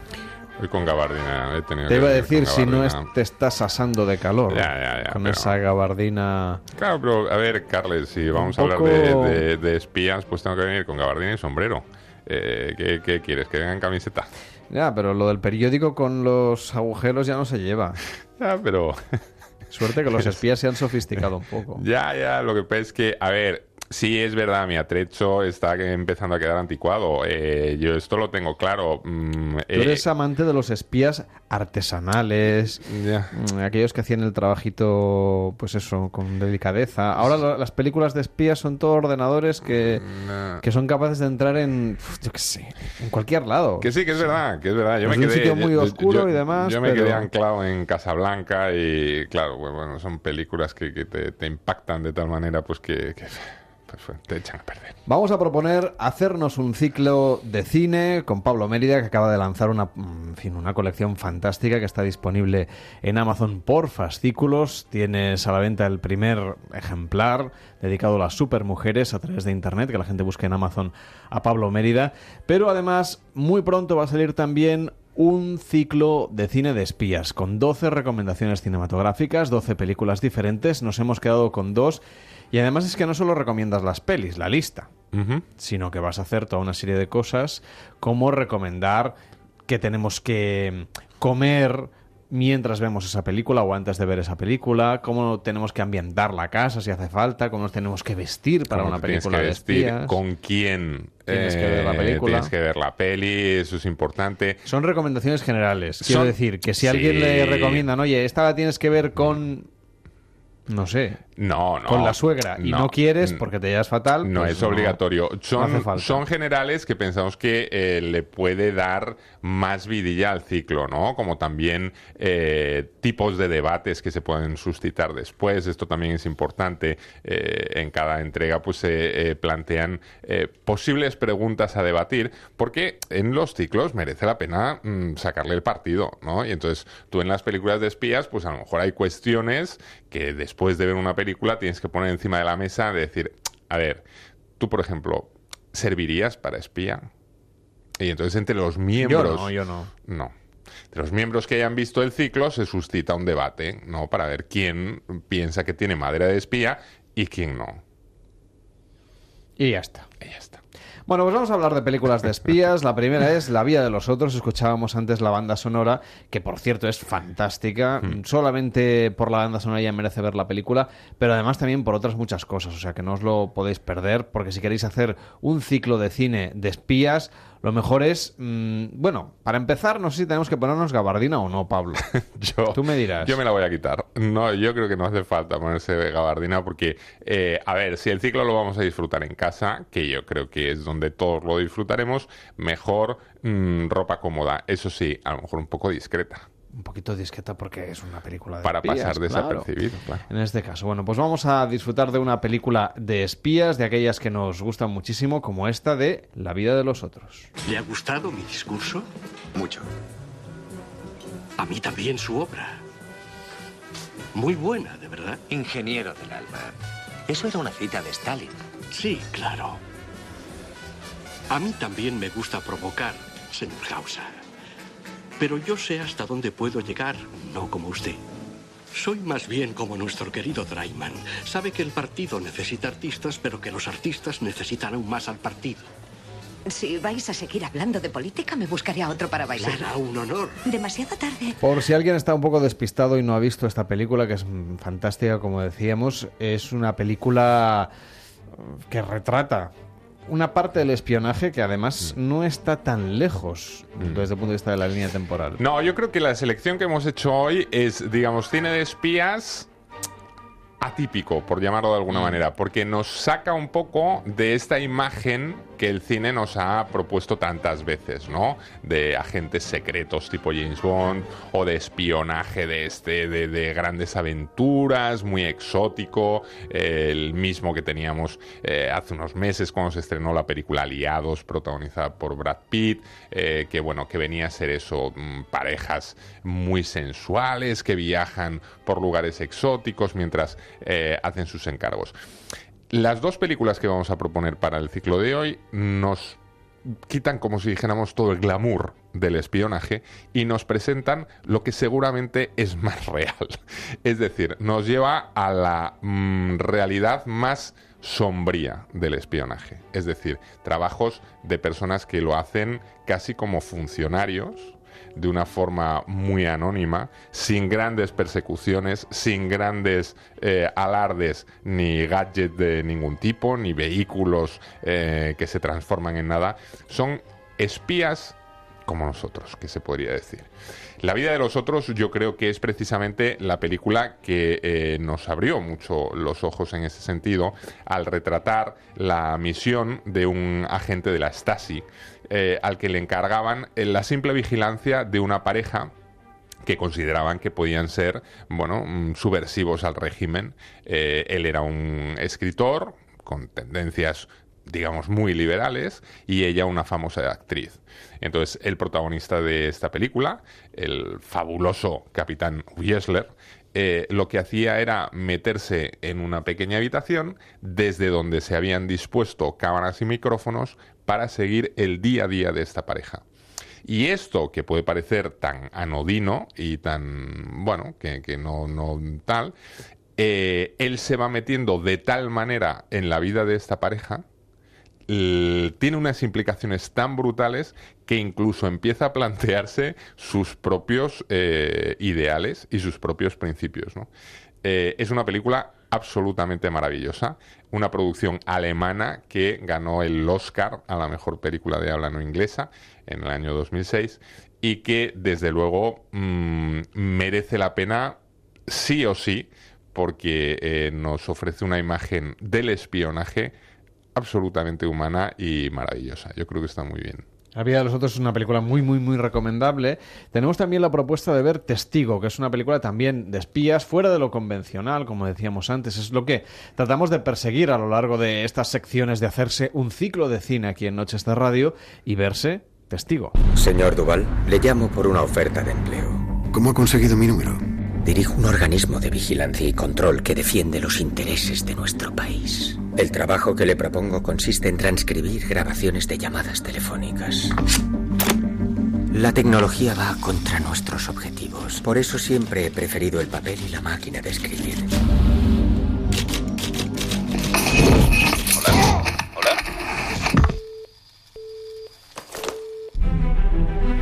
Clemón, elige muy bien a sus hombres. Y si te eligió es porque eres perfecto para esto.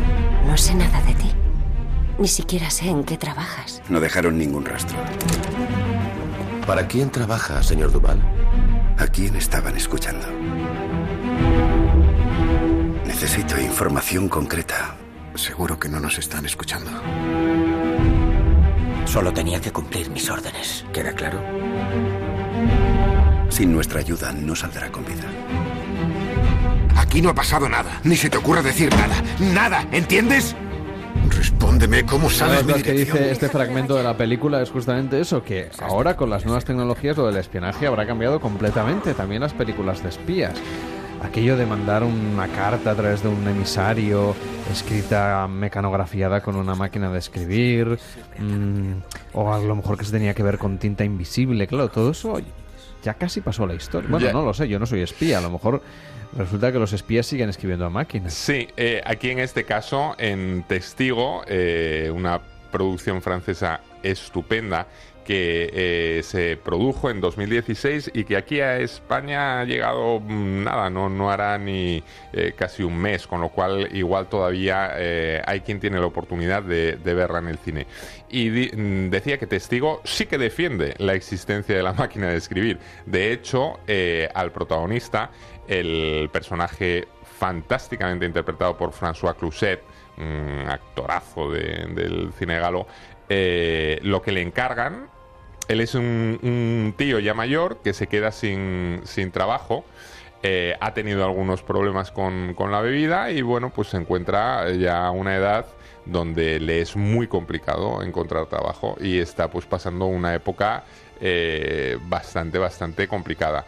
El caso es que de pronto recibe una llamada muy misteriosa y un tipo le propone, eh, bueno, pues un trabajo eh, que a priori mm, parece que no tiene nada particular, que es que tiene que ir a un piso vacío, donde solo hay una máquina de escribir y unas cintas. Y entonces mm, su trabajo es cada día coger una cinta, irla reproduciendo y transcribirla en, en la máquina de escribir. Cuando deja los folios terminados, los pone en un, en un escritorio y se marcha. Ese es su trabajo. Ese es su trabajo. Y entonces le pagan y no le pagan mal. Y el tío dice, bueno, el que es una persona bastante metódica, es una persona, bueno, bastante gris, eh, que tampoco aspira a tener grandes emociones, pues dice, bueno, pues vale. El problema está en que eh, las cintas las va oyendo, al principio son conversaciones de teléfono normales, luego se da cuenta de que son como seguimientos a determinadas personas, algunas conocidas del ámbito popular, de la política, y en una en concreto le da la sensación de que a una de las personas que está participando en la conversación le matan. Y aquí se agobia. Y aquí dice, madre mía, ¿dónde me he metido? Y entonces decide que le gustaría dejarlo. El trabajo. Pero resulta que no va a ser tan fácil dejar el trabajo. Y ahí la película nos envuelve ya realmente en lo que es la espiral de, espionaje y cómo eh, un hombre corriente se ve envuelto de pronto en un mundillo mm, francamente peligroso. Pero ya os digo, no nos lleva al terreno de James Bond, ni muchísimo menos, sino a un terreno eh, pues más de las alcantarillas del Estado, ¿no? De, las cosas estas guarretonas que muchas veces sospechamos, pero que no se suelen ver. Eh, aquí sí que hacen un, retrato interesante en testigo y, y es una película que yo creo que merece mucho la pena porque además, aparte de que toda la trama te mantiene eh, mm, en mucha tensión, es de estas que tiene, bueno, no os digo un final sorpresa, pero sí muy bien ligado. Tiene un final de estos que dices, hombre, mira qué, bien lo han cerrado el, el tema este. Eh, muy recomendable. Yo creo que tanto con la vida de los otros como con Testigo nos podemos hacer una imagen del espionaje diferente al espionaje made in Hollywood y que posiblemente sea mucho más cercano a la realidad y muy entretenido para nosotros como espectadores. Una propuesta fantástica esta de ver Testigo, una película del año 2016, pero que como decimos acaba de llegar a las salas españolas con una distribución más bien escasa. Sí, sí, no, Costará no encontrarla, mm. pero pronto estará ya en las plataformas de vídeo mm, habituales, donde bueno podemos disfrutar de muchas películas que vienen del cine europeo y del cine Mm, asiático y del cine africano incluso o latinoamericano. Y la vida de los otros está así, eh, seguramente la mayor parte de la audiencia ya la ha visto. Pero no está de más recuperarla con esta propuesta que os hacemos desde Noches de Radio que se llama Hace un ciclo de cine y que lleva nuestro compañero Pablo Mérida. Gracias Pablo, buenas noches. Buenas noches. En Onda Cero, Noches de Radio, Carlas Lamelo. I should say I will only be in your way. So I'll go, but I know I'll think of you every step of the way.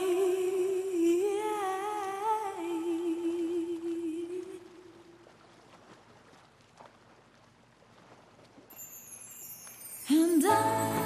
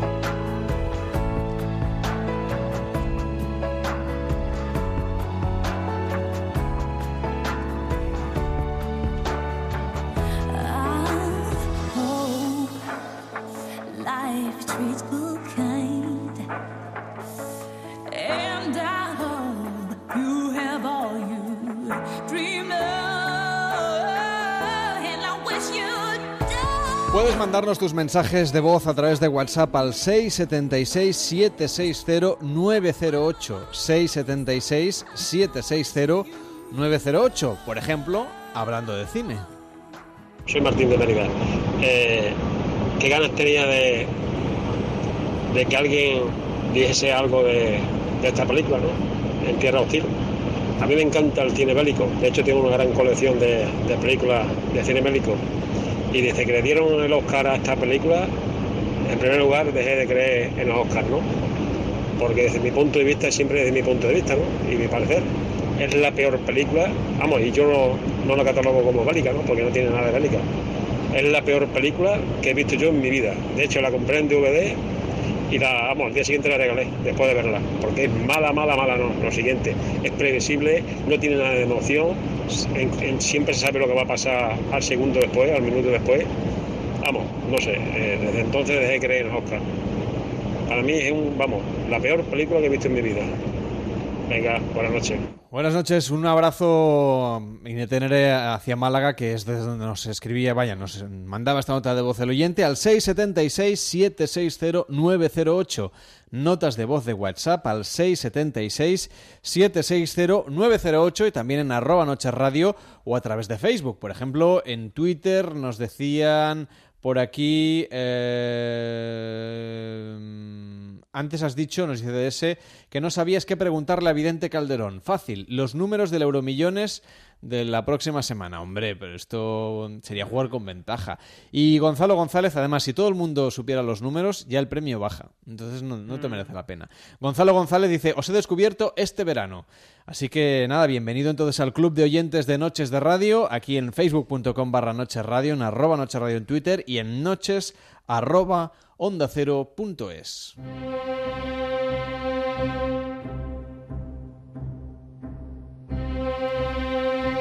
Pero ya está usted aquí otra vez.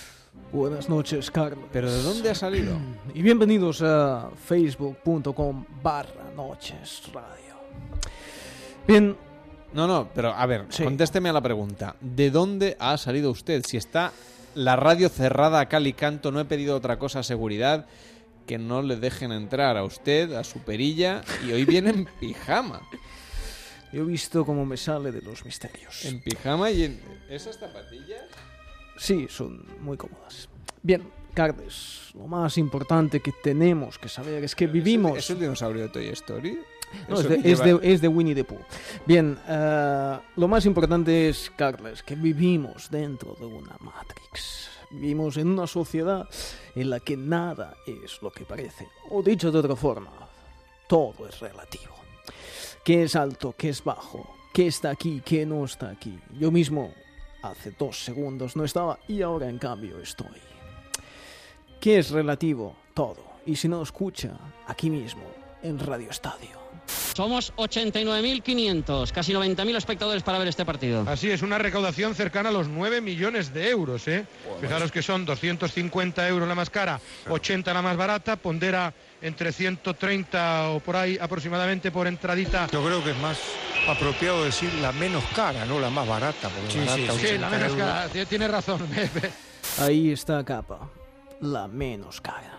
Para alguien 80 euros puede ser la más barata, mientras que para otros es la más cara. Pero yo creo que la cosa no iba por ahí. Se refiere a que las entradas a los estadios de fútbol son cosa no una, pasta.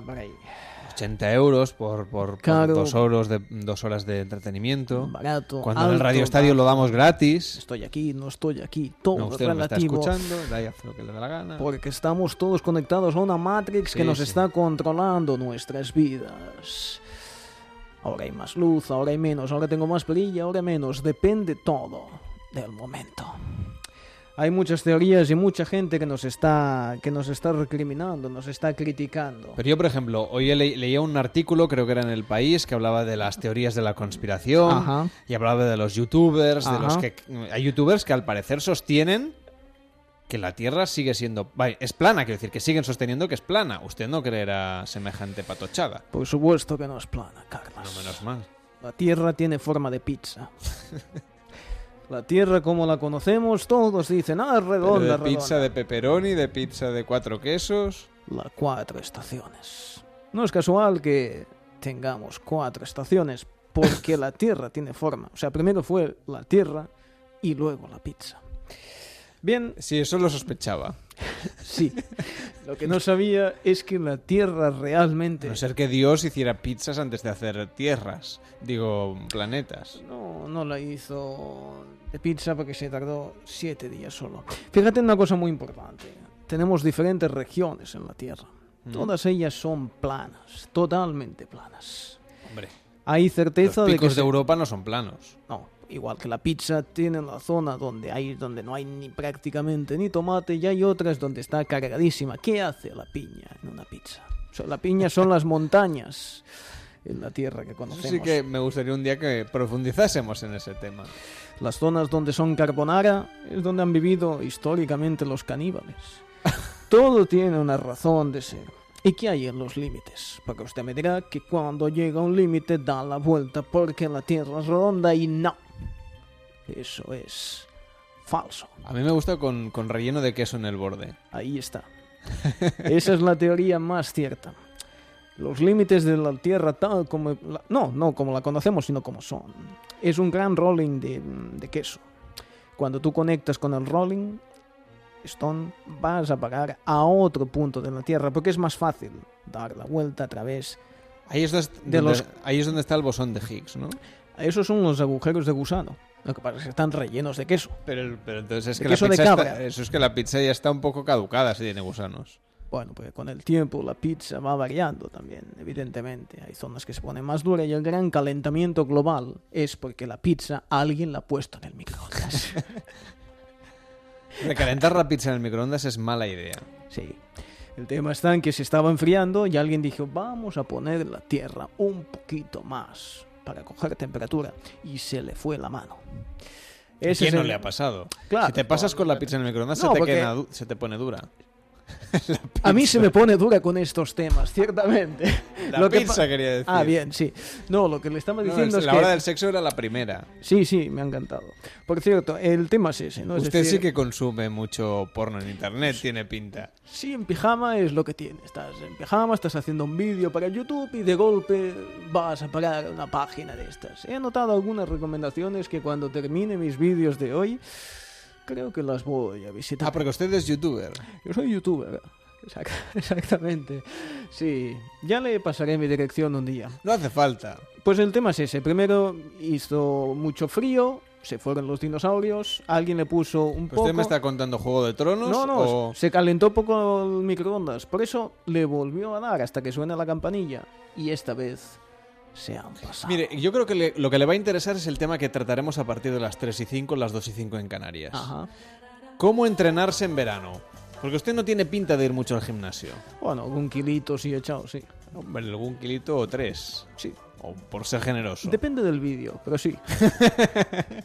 Bueno, pues si quiere tome nota porque vamos a tener un entrenador personal de Barcelona y un entrenador personal de Sevilla que nos lo van a contar aquí en Noches de Radio. Hasta ahora mismo.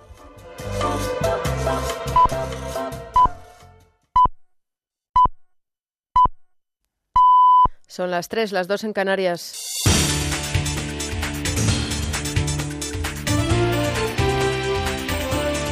Noticias en Onda Cero.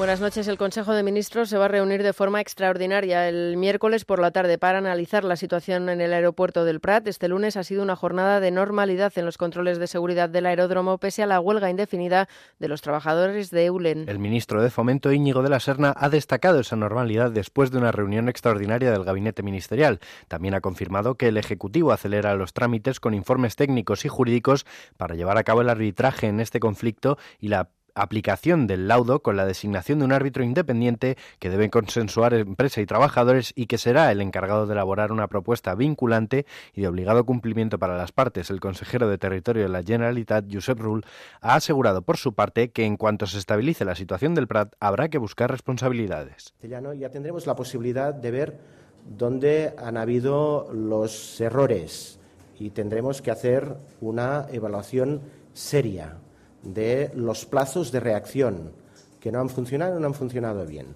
Pero ahora lo importante era tomar decisiones juntos para resolver el problema.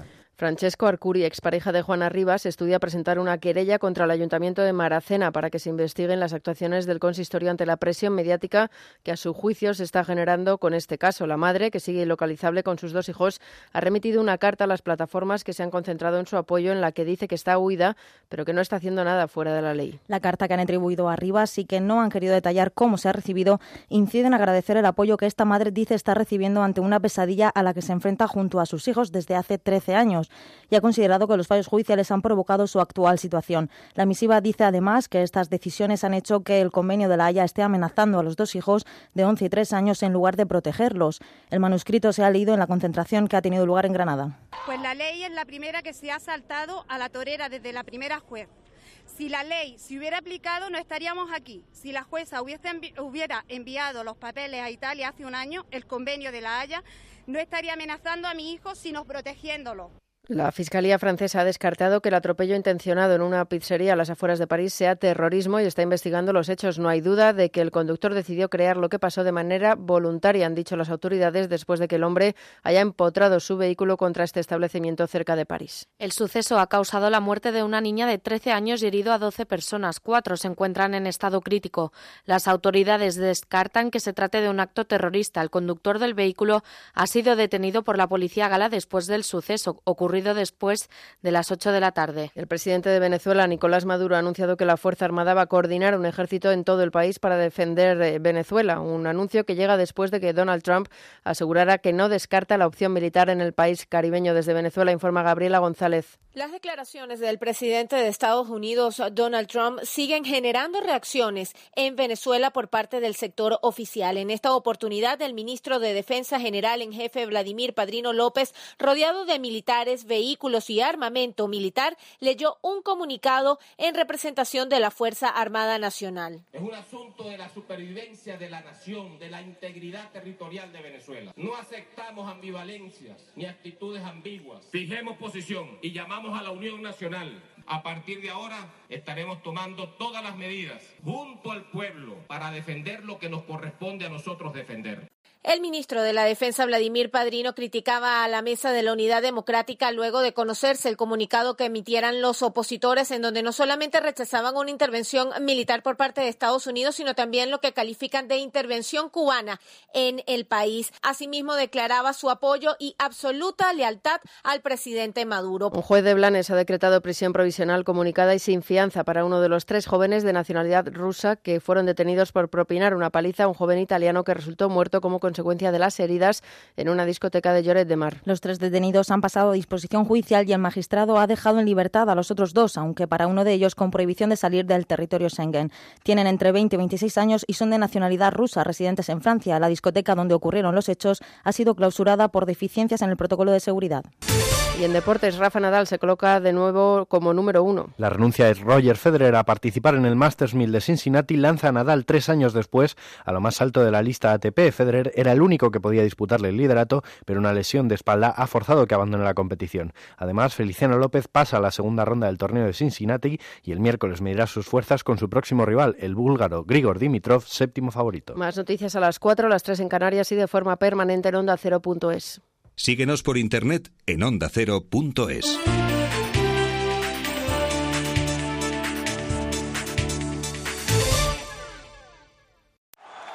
Este miércoles, Supercopa de España en Radio Estadio. A partir de las ocho y media de la tarde desde el Santiago Bernabéu, partido de vuelta. Real Madrid-Barcelona. Máxima expectación tras el polémico encuentro en el Camp Nou. Vívelo en Radio Estadio con Javier Ruiz Taboada y Paco Reyes. Este miércoles, Supercopa de España. Real Madrid-Barcelona. Te mereces esta radio. Onda Cero, tu radio.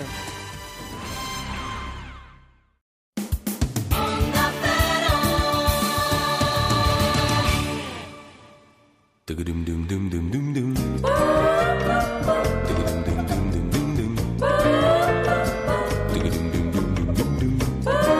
Onda Cero, Noches de Radio, Carlas Lamelo.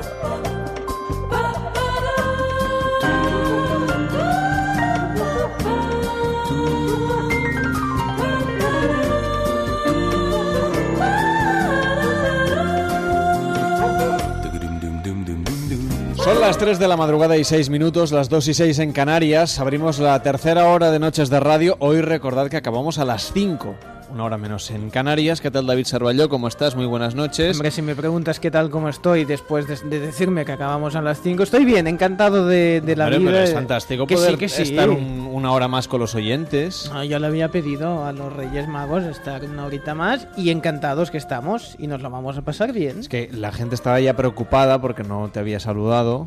Ya estaba ocupado sacando gente del estudio que se Sí, ha colado. sí, es que se ha puesto un traje de segurata. Sí, sí, sí. Porque, claro, tenemos aquí que se nos cuela el vidente, se nos Sí. cuela el señor este de, las, de la Matrix. El señor Matrix, sí. La vecina de arriba no ha venido hoy, ¿no? Bueno, sí, ¿Todo pero bien? he conseguido que no entrase. Ah, vale, sí, menos la mal. tengo ahí en recepción. ¿Todo bien? Sí, sí, encantado. ¿No ¿Quieres confesarnos alguna intimidad sexual de, No, en principio de la no. primera hora? No. No me ha gustado mucho, os he estado escuchando atentamente, tomando No, notas. pobre de ti que digas lo contrario. No, no, siempre, siempre.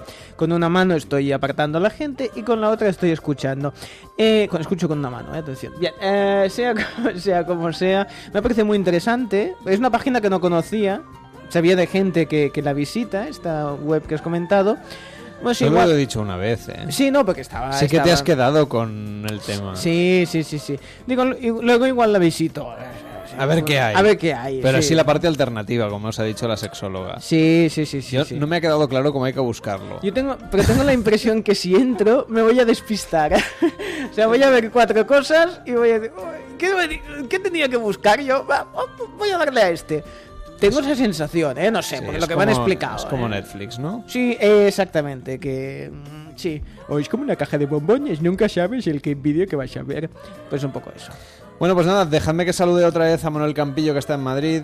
Hola Manuel. Hola, ¿qué tal? ¿Qué te ha ido esto de la tele? Pues bastante bien, bastante interesante. Yo menos mal que haber ido de buen humor a Onda Cero, ¿eh? Que si no... ¿Por qué? Ahora, ahora, ahora verás. Ahora verás. si quieres, empezamos por Antena 3, que nos ha ofrecido el diario de Noah. Fue un verano de ensueño. Noah era un chico de pueblo, Ali era de la ciudad. Se conocieron una noche en la feria. No tenían nada en común, pero esa noche, al ver a Ali, algo despertó dentro de Noah. ¿Saldrás conmigo? No. No, yo me resbalo. Vale, está bien, saldré contigo. ¿Qué? No lo hagas para complacerme. No, quiero hacerlo. Repítelo. ¡Quiero salir contigo! Está bien, está bien, saldremos. Se enamoraron, ¿verdad? Sí, así fue. ¿Y tú qué haces, Noah? Trabajo en el aserradero. ¿Y cuánto dinero ganas? 40 centavos la hora. Esta situación tiene que acabar. Noah, es un chico agradable, pero no te conviene. Mi prometido me está esperando. Te has echado un, un hartón de llorar, me imagino. Ay, qué Es bonita. bonita hasta decir basta. ¿Verdad? Sí, uy, una No, pero cosa. por Ah, aquí sí, yo me la pongo todas las noches. ¿A que sí? Por aquí yo de momento seguía de buen humor. Y en Telecinco han echado Perdona una- que ha sido, ha sido trending topic y todavía Sí, lo sí, es, sí, ¿eh? sí, sí, Tenemos el trending topic, el diario de Noah, eh, Noah solo, o sea, tienen las dos versiones, con y sin H, depende de quién lo escribe. Ryan Gosling. Ryan Gosling, Bartomeu dimite ya. Ah, no, eso es otra cosa. Bueno, dice que hay... Y Tony cantó también. No sé por qué, no sé por qué. Igual tiene un papel en la película y no hace Hombre, de es extra. actor, ¿no? Sí, por eso. El otro igual, también. Bueno, si os parece, mientras en Telecinco echaban una doble reposición de capítulos de la que se vecina. Y os he traído un pequeño momento. Pero ¿cómo me voy a ocupar yo de marisco recio una semana entera? Si no tengo ni idea. Pues eso digo yo. La niña nos va a hundir el negocio. ¿Y por qué no te vas tú con la niña que está depre y me ocupo yo de mi imperio que me quedo más tranquilo? ¿Cómo me voy a ir con la niña? Antonio, es nuestra luna de miel. ¿No? Las dos ahí, marujeando por la playa tan ricamente y te pone al día de todas las guarradas que ha hecho estos años que no la hemos visto. Yo lo prefiero. Deja ya de decir tonterías. Pues saca algo de aquí porque esto no cierra. Ay, de verdad, ¿eh? Cada día estás más refunfuy. Re que te refunfu. Bueno, si me falta algo... Si alguien se aburre muchísimo, tanto como para ver dos capítulos de- seguidos de la misma serie, hay una web que se llama mundifrases.com donde pueden encontrar las mejores frases del diario de Noah. Ay, qué bien. Lo digo porque si te las lees ya... Bueno, pues sí. Le- lee a- alguna, tú que a- tienes voz de así de ¿Quién? de documental, tú, de, de doblaje. Es que no son de- muy buenas. A ¿eh? ver, va. Es que era lo que quería hacer, pero... Ah. Ah, dime qué quieres que sea y lo seré por ti. Tonto. Si quieres puedo serlo. Oh, está, está muy bien, hombre. A ver, eh, la peli queda mejor, pero bueno, eh, que, Sí, que sí, sí, que sí. sí, que sí, que, que no impresiona con esta voz, impresiona. A ver, va. ¿Qué bueno, más? no, ¿Qué no me más? convences mucho, ¿eh? No me seduces mucho. Hombre, que el diario de Noah seguro que ha ido genial, ha tenido muchísimo éxito porque es Sí. una película que arrastra muchos espectadores a- allí donde la dan. Es como Dirty Dancing o como Pretty Woman. Hombre, Cuando sí, la no si empiezan a hacer tanto, pero- zapping, terminas viéndola. O Mario Casas, siempre se lleva el trending topic en Twitter. Ah, pensaba que Sí. decía que cuando haces zapping ya te enganchas en él. Bueno, a mí no me No. pasa, pero bueno, puede ser. Se han dado casos. Y aquí el motivo de mi enfado en televisión española ha han echado una nueva edición de Lolita tiene un plan, este Ah, ma- maquiavélico amigo. remake del programa de Bertín, que esta noche Lolita giraba en torno al mundo del flamenco. Y para hablar de ello, ha invitado a su casa a Sara Varas, a Niña Pastori y a José Merced. Como hoy he venido, ya os he dicho, de buen humor a la redacción, he intentado ser algo bueno con el programa y os traigo un momento en el que Lolita recuerda cómo conoció por primera vez a Paco de Lucía. ¿Qué tenía Paco? Y yo me pelo? acuerdo con Paco. Envidia, ¿no? Paco que hacía, que me veía, me veía con los dientes. A mí me llamaban el profidén, que la verdad que ya uno está más mayor y eso, pero bueno. No, pero, pero los dientes los siempre, teniendo. siempre he tenido una boca que, que da alegría verme. Y claro, y este, y este, y mi Paco cogía nada más verme, o sea, así me cogía el pelo, me lo ponía aquí, en la cabeza de él, y me decía que nada más que tiene diente y pelo. Y no para que le entraba. Y mira que era guau, ha sido guapísimo, ¿eh? ya ves. Yo tengo una anécdota de que también. digo que me, llam- me llamó mi padre al salón de mi casa, yo iba para el colegio con una ceja sola, bigote, y me dice, no, que te llama tu padre que está ahí con una gente que ha venido por la mañana y yo para el colegio con una tostada y vi a Paco de Lucía. Y yo no sabía ni dónde meterme la ceja, el bigote, la tostada, los leotardos, yo diciendo, pero ¿por qué mi padre me hace esto? Y Paco tan mono, porque tendría pues eso, 11, 10, 11 años. Y bueno, esto era un poco de calentamiento para ir entrando en el tímpano a, a Lolita. Y voy a empezar a repartir estopa. Ay, Eh, es complicado tener que elegir buenos momentos de este programa y he estado debatiendo internamente si traeros más de Lolita o poneros un anuncio doblado del Eulogio, que es incluso hasta de mejor calidad. Pero al final os he traído esto. Oye, Sí. que tiene buena crítica el programa de Lolita. Pues a mí, ¿qué quieres Yo no que lo he visto diga, aún, eh? ¿eh? pero... no Buena te- crítica que es una crítica. Yo, la única que he leído era buena. Con lo cual puedo decir que el 100% de las críticas que he leído eran buenas. Claro. Pero Mira. que no, no, no he visto mucho hater yo en Twitter, por ejemplo. Que es otro que indicador. Es que lo único bueno que tiene el programa de Bertín dentro de la cantidad de cosas malas que tiene es la calidad gráfica. O sea, visualmente me parece un programa muy atractivo. El de Bertín. El de Bertín. Cuida mucho la música, cuida mucho los Tampoco planos. he visto ninguno. Bien, pues. eh, pues este de Lolita no. Es rápido, hecho como se pueda, chapucero y emitir. Hombre, ya que estás haciendo un programa que es copia y calco de Bertín, pues por lo menos trátalo igual de bien que lo hace él. Y vamos a escuchar un fragmento del programa que he denominado como el Japón momento de Lolita. Uy, ¿En Japón también soy yo? Sí, sí, eso. Yo a Japón no he ido, yo no soy. Yo tampoco. Yo sí. Yo sí ¿No he ido. a Japón? ¿Y tú tampoco? Yo sí he ido. Yo he yo ido un montón de veces, ¿Vosotros ¿que habéis ido a Japón? Yo he ido en el sete- eh, yo fui a Japón en el 74. también, yo también Yo recién fui. casado, nada más casarme con la Merced. no, eh, ¿De viaje de novios? En septiembre y en octubre nos fuimos de viaje de novios a Tokio. vamos a Japón, A mí me gustaba mucho Japón y yo estaba mucho, digo, vámonos de viaje de ¿Tú novios. sabes hablar japonés? Un Un poquito. poquito, ya muy poquito. ¿Arigato? Ya, no, ¿Qué es no, arigato? Te decía, José San, arigato, godame hasta acá. ¿Y eso qué quiere decir? Muchas gracias, como usted esté, señor José. Sanchi, go, loku, nana, hachiku, yu, ichini, ichini, sanchi, Eso se contar nana, en japonés, sí, señor. Claro, de la de clase que hemos dado allí. Oye, pero que suena bien y todo. Suena bonito. Claro que suena. ¿San, primo de Alejandro Sanz? Igualito que Alejandro Sam. y por si acaso, un día más se demuestra que este es un programa con gran potencial. Y no hablo solo en lo televisivo, sino en todos los sentidos. Yo creo que este programa de aquí a un par de semanas nos va a dar el bombazo de sacar un libro de frases mencionadas aquí. Frases que pasarán a, a los anales de la historia por su profundidad y la gran verdad que encierran. No sé si estará Paulo Coelho escuchando, pero que se eche a temblar porque Lolita va a sustituirle muy pronto. Y así es como arregla el mundo, con verdades absolutas en casa de Lolita. Esa gracia de Kai, esa gente, esa forma de ser tan natural. ¿Y sabes lo que me gusta de Andalucía? Porque en muchas partes de Andalucía pasa, pero yo creo que pasa más en la provincia de Cádiz, en Cádiz, su provincia, y en Sevilla también un poco de refilón, ¿no? Y en. Málaga, ¿no? Un poquito. Sí, un pero triángulo ahí, pero el- diferente, el- diferente. la simbiosis que hay entre payos y gitanos. Porque en Jerez, por ejemplo, no se sabe quién es gitano. Qué bien estás hablando, Lola, de mi Sí, alma. Qué es verdad. Qué bien hablas, qué bien hablas. Es que es verdad. Es verdad. Es que es verdad, no se sabe, ¿no? Qué verdad, qué verdad, Es de que es verdad. verdad. Es Pues que no lo sé. No, tampoco puedo comparar. Es que me ponéis aquí en unos aprietos. Es que es verdad. sé. Me preguntáis sobre programas de televisión que yo no veo. Es que qué me bien preguntáis sobre mm, realidades que no he podido comprobar. Yo qué sé. Qué ¿Tú, bien cómo- habla tú qué Lolita. crees, Manuel? Yo creo que si lo dice Lolita, ya está y se acabó.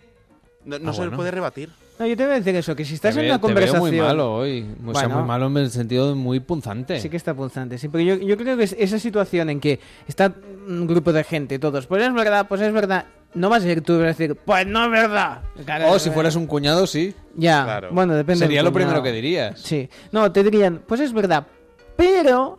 Ah, ta, eso ta, es ta, pe- y eso es entonces peor, saca- eso es sacan la peor. teoría. sí. Pero es que me ha encantado el momento de Lolita habla, todo el mundo se calla, termina de hablar y Hombre, todo para el eso mundo es se la y anfitriona. ¿no? Es como una falta de, de respeto. Qué bien sí. habla, qué bien habla. Ah, claro. Qué bien habla Lolita. Bueno, mañana, o sea, esta noche de martes 15 de agosto, ¿qué podemos ver en la televisión? Pues en Antena 3 la película Ten cuidado con lo que deseas, con Nick Jonas e Isabel Lucas, en televisión española Pura Magia, en, en Telecinco Me lo dices o me lo cantas, en Mega 60 días dentro y en TEN Buscando a mi primer amor y luego Niños asesinos. Y te, y te dejas la película que va a ver Sarvalló en la sexta. A ver. Pitch Black. Ah, sí, sí, sí, sí. ya Él es muy fan de las Sí. naves espaciales y los Sí. viajes interestelares y todo Yo soy eso. friki en general, pero sí, sí, esta la he visto. En Mega dan 60 días dentro. Sí, pero esto tiene que ver con lo, lo que porque No, como has empezado no es lo del sexo, es- no. Ah, vale. Es como un Mystery Diner, pero en una, en una cárcel.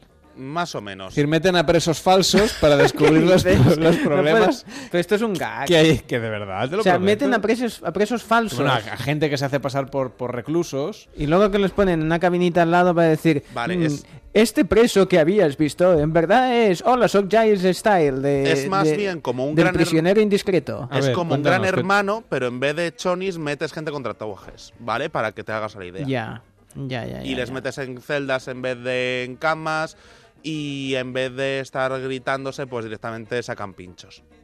No Toma. sé. Hay como, como lo quieras ver, ¿no? Es un poco el. Eso el quiere decir que lo has visto. Sí, claro. Yo solo he leído la sinopsis en la web. No, yo alguna vez lo he visto. A ver, Ah, este es un experimento que se realizó hace muchos años que gente buena en una cárcel se convierte en mala. Y es un poco Ah, lo que pero eso es la película aquella de la caja Kovac, ¿no? No sé qué. Sí, algo ¿O no? Sí, no, del suena. experimento no sé el, qué. El espera. experimento se realizó en su día en realidad y ahora lo han querido llevar a este reality show. Y si os parece la pregunta que lanzó para Vidente Calderón, ¿qué porcentaje de ser ha hecho esta noche Lolita tiene un plan? Y le doy un margen de error de un más cero, más menos 0,5%. Uy, pero eso se lo tiene que preparar, me está diciendo desde el más allá. Mira, la semana pasada como dato hizo un 8,6. Así que subirá, Un bajará. 8,6. Así es. Bueno, se lo pregunto y en, eh, después te lo contesta. Vale. Bueno, pues nada. La pel- hay una película que se llama El Experimento, que creo que iba sobre eso justamente. Y era sobre el experimento de la cárcel de Stanford, si no me equivoco. Pero vamos, ya lo miraremos. Porque sí que es verdad que se hizo ese experimento de comportamiento social, que unos hacían de malos, otros de buenos, y luego se veía que los. O sea, de policías y de, y de reclusos, y que, y que, bueno, que los reclusos, pese a ser gente normal, abusaban de su. de su capacidad, digamos. Bueno. Pues nada, que tengas una feliz noche lo que te queda, porque en un rato te saludo otra vez para hablar Sí, de sí. más cosas, ¿eh? No te lo pierdas. Por cierto, ¿tú haces mucho deporte? Yo. ¿Vale el sillón ball? No, ya sé que la televisión la ves un rato, pero... No, yo soy de. de, mm, si se puede llegar con una mano, merece la pena y más lejos no. Ese Es, mi una buena filosofía de vida, ¿eh? Por eso. Bueno, pues vamos a poner un ratito de atención para que todos los oyentes se entrenen como es debido este verano, ¿te parece? Vale, vale, sin problema. Pues venga, hasta ahora mismo. Hasta ahora. Noches de Radio. Carlas Lamelo.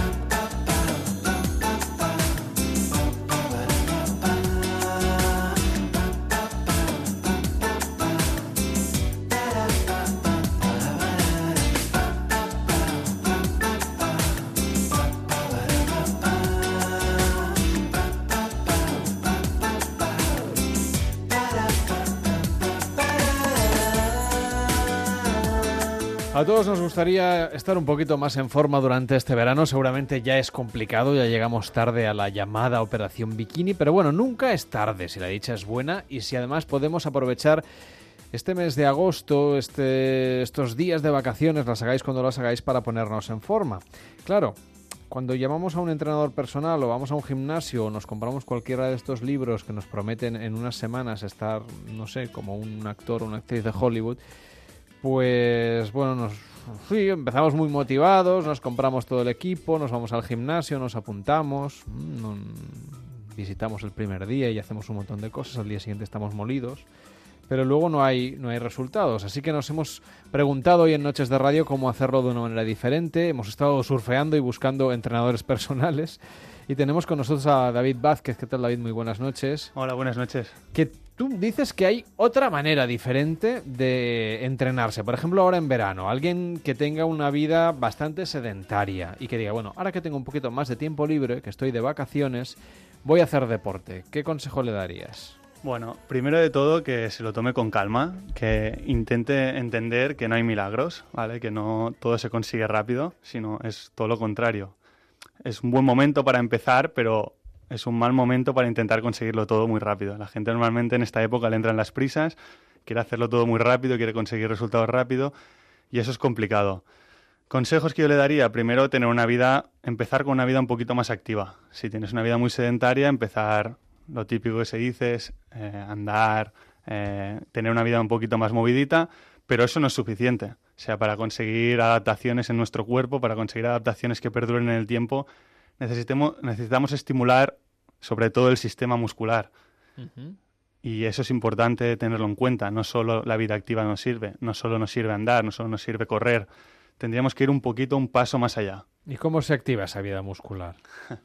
Bueno, a ver, sobre todo con ejercicios de fuerza. Básicamente lo que hay que hacer son ejercicios de fuerza. A veces está el mito este, ¿no? Hoy en día de que eh, no queremos ponernos más fuertes, pero es que la clave para conseguir adaptaciones es el sistema muscular. Y ejercicios de fuerza, pues que podamos hacer, ¿a qué te refieres? Que podamos hacer en nuestra vida diaria. Si... Bueno, no, imaginemos que nos vamos a apuntar al gimnasio, Sí. que vamos a tener los equipos, porque si no ya te lo pongo muy difícil si solamente... Si no es más complicado, ¿eh? Bueno, está eso de entrenarse con el peso muerto Sí. del cuerpo, ¿no? Que también Peso es libre. posible. Pero a veces también necesitamos eh, igualmente maquinaria, ¿no? Algún sitio donde colgarnos y demás. Vamos a imaginar que tenemos gimnasio en el hotel donde estamos de vacaciones o que...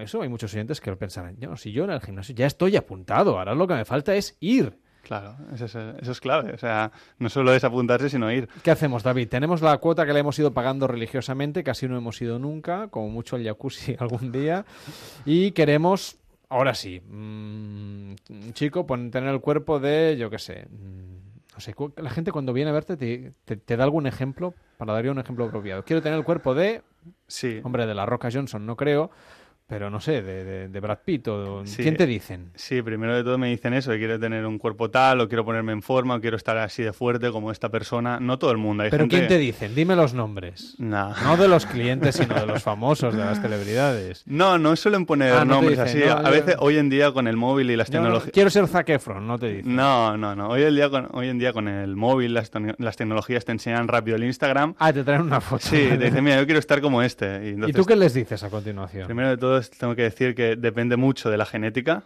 ¿vale? Puede que sí, que lo consigamos rápido, puede que no, puede... Es, depende de muchísimos factores, depende, cada persona es un mundo y conforme vamos entrenando vamos viendo dónde están los objetivos de esa persona. Podemos ser un poquito más ambiciosos, menos ambiciosos, pero lo que está claro es que tenemos que conseguir el máximo potencial de esa persona, tanto para una persona que sea muy proclive a ganar mucha masa muscular o, o tener muy poquita grasa, y una persona que le cueste más, pues nos tendremos que adaptar a esa persona y hacerlo lo mejor posible. ¿Y eso cómo lo sabes? Eh, es decir, ¿les, les pides una, alguna especie de pruebas? Bueno. Cuando ves a alguien físicamente más o menos dices, bueno, yo ya sé mm, qué tipo de, de cuerpo tienes y por lo tanto hasta dónde podemos llegar. Bueno, a ver, depende si me dicen que llevan entrenando mucho tiempo, depende del estado de forma con el que vienen, yo me puedo hacer una, una pequeña idea.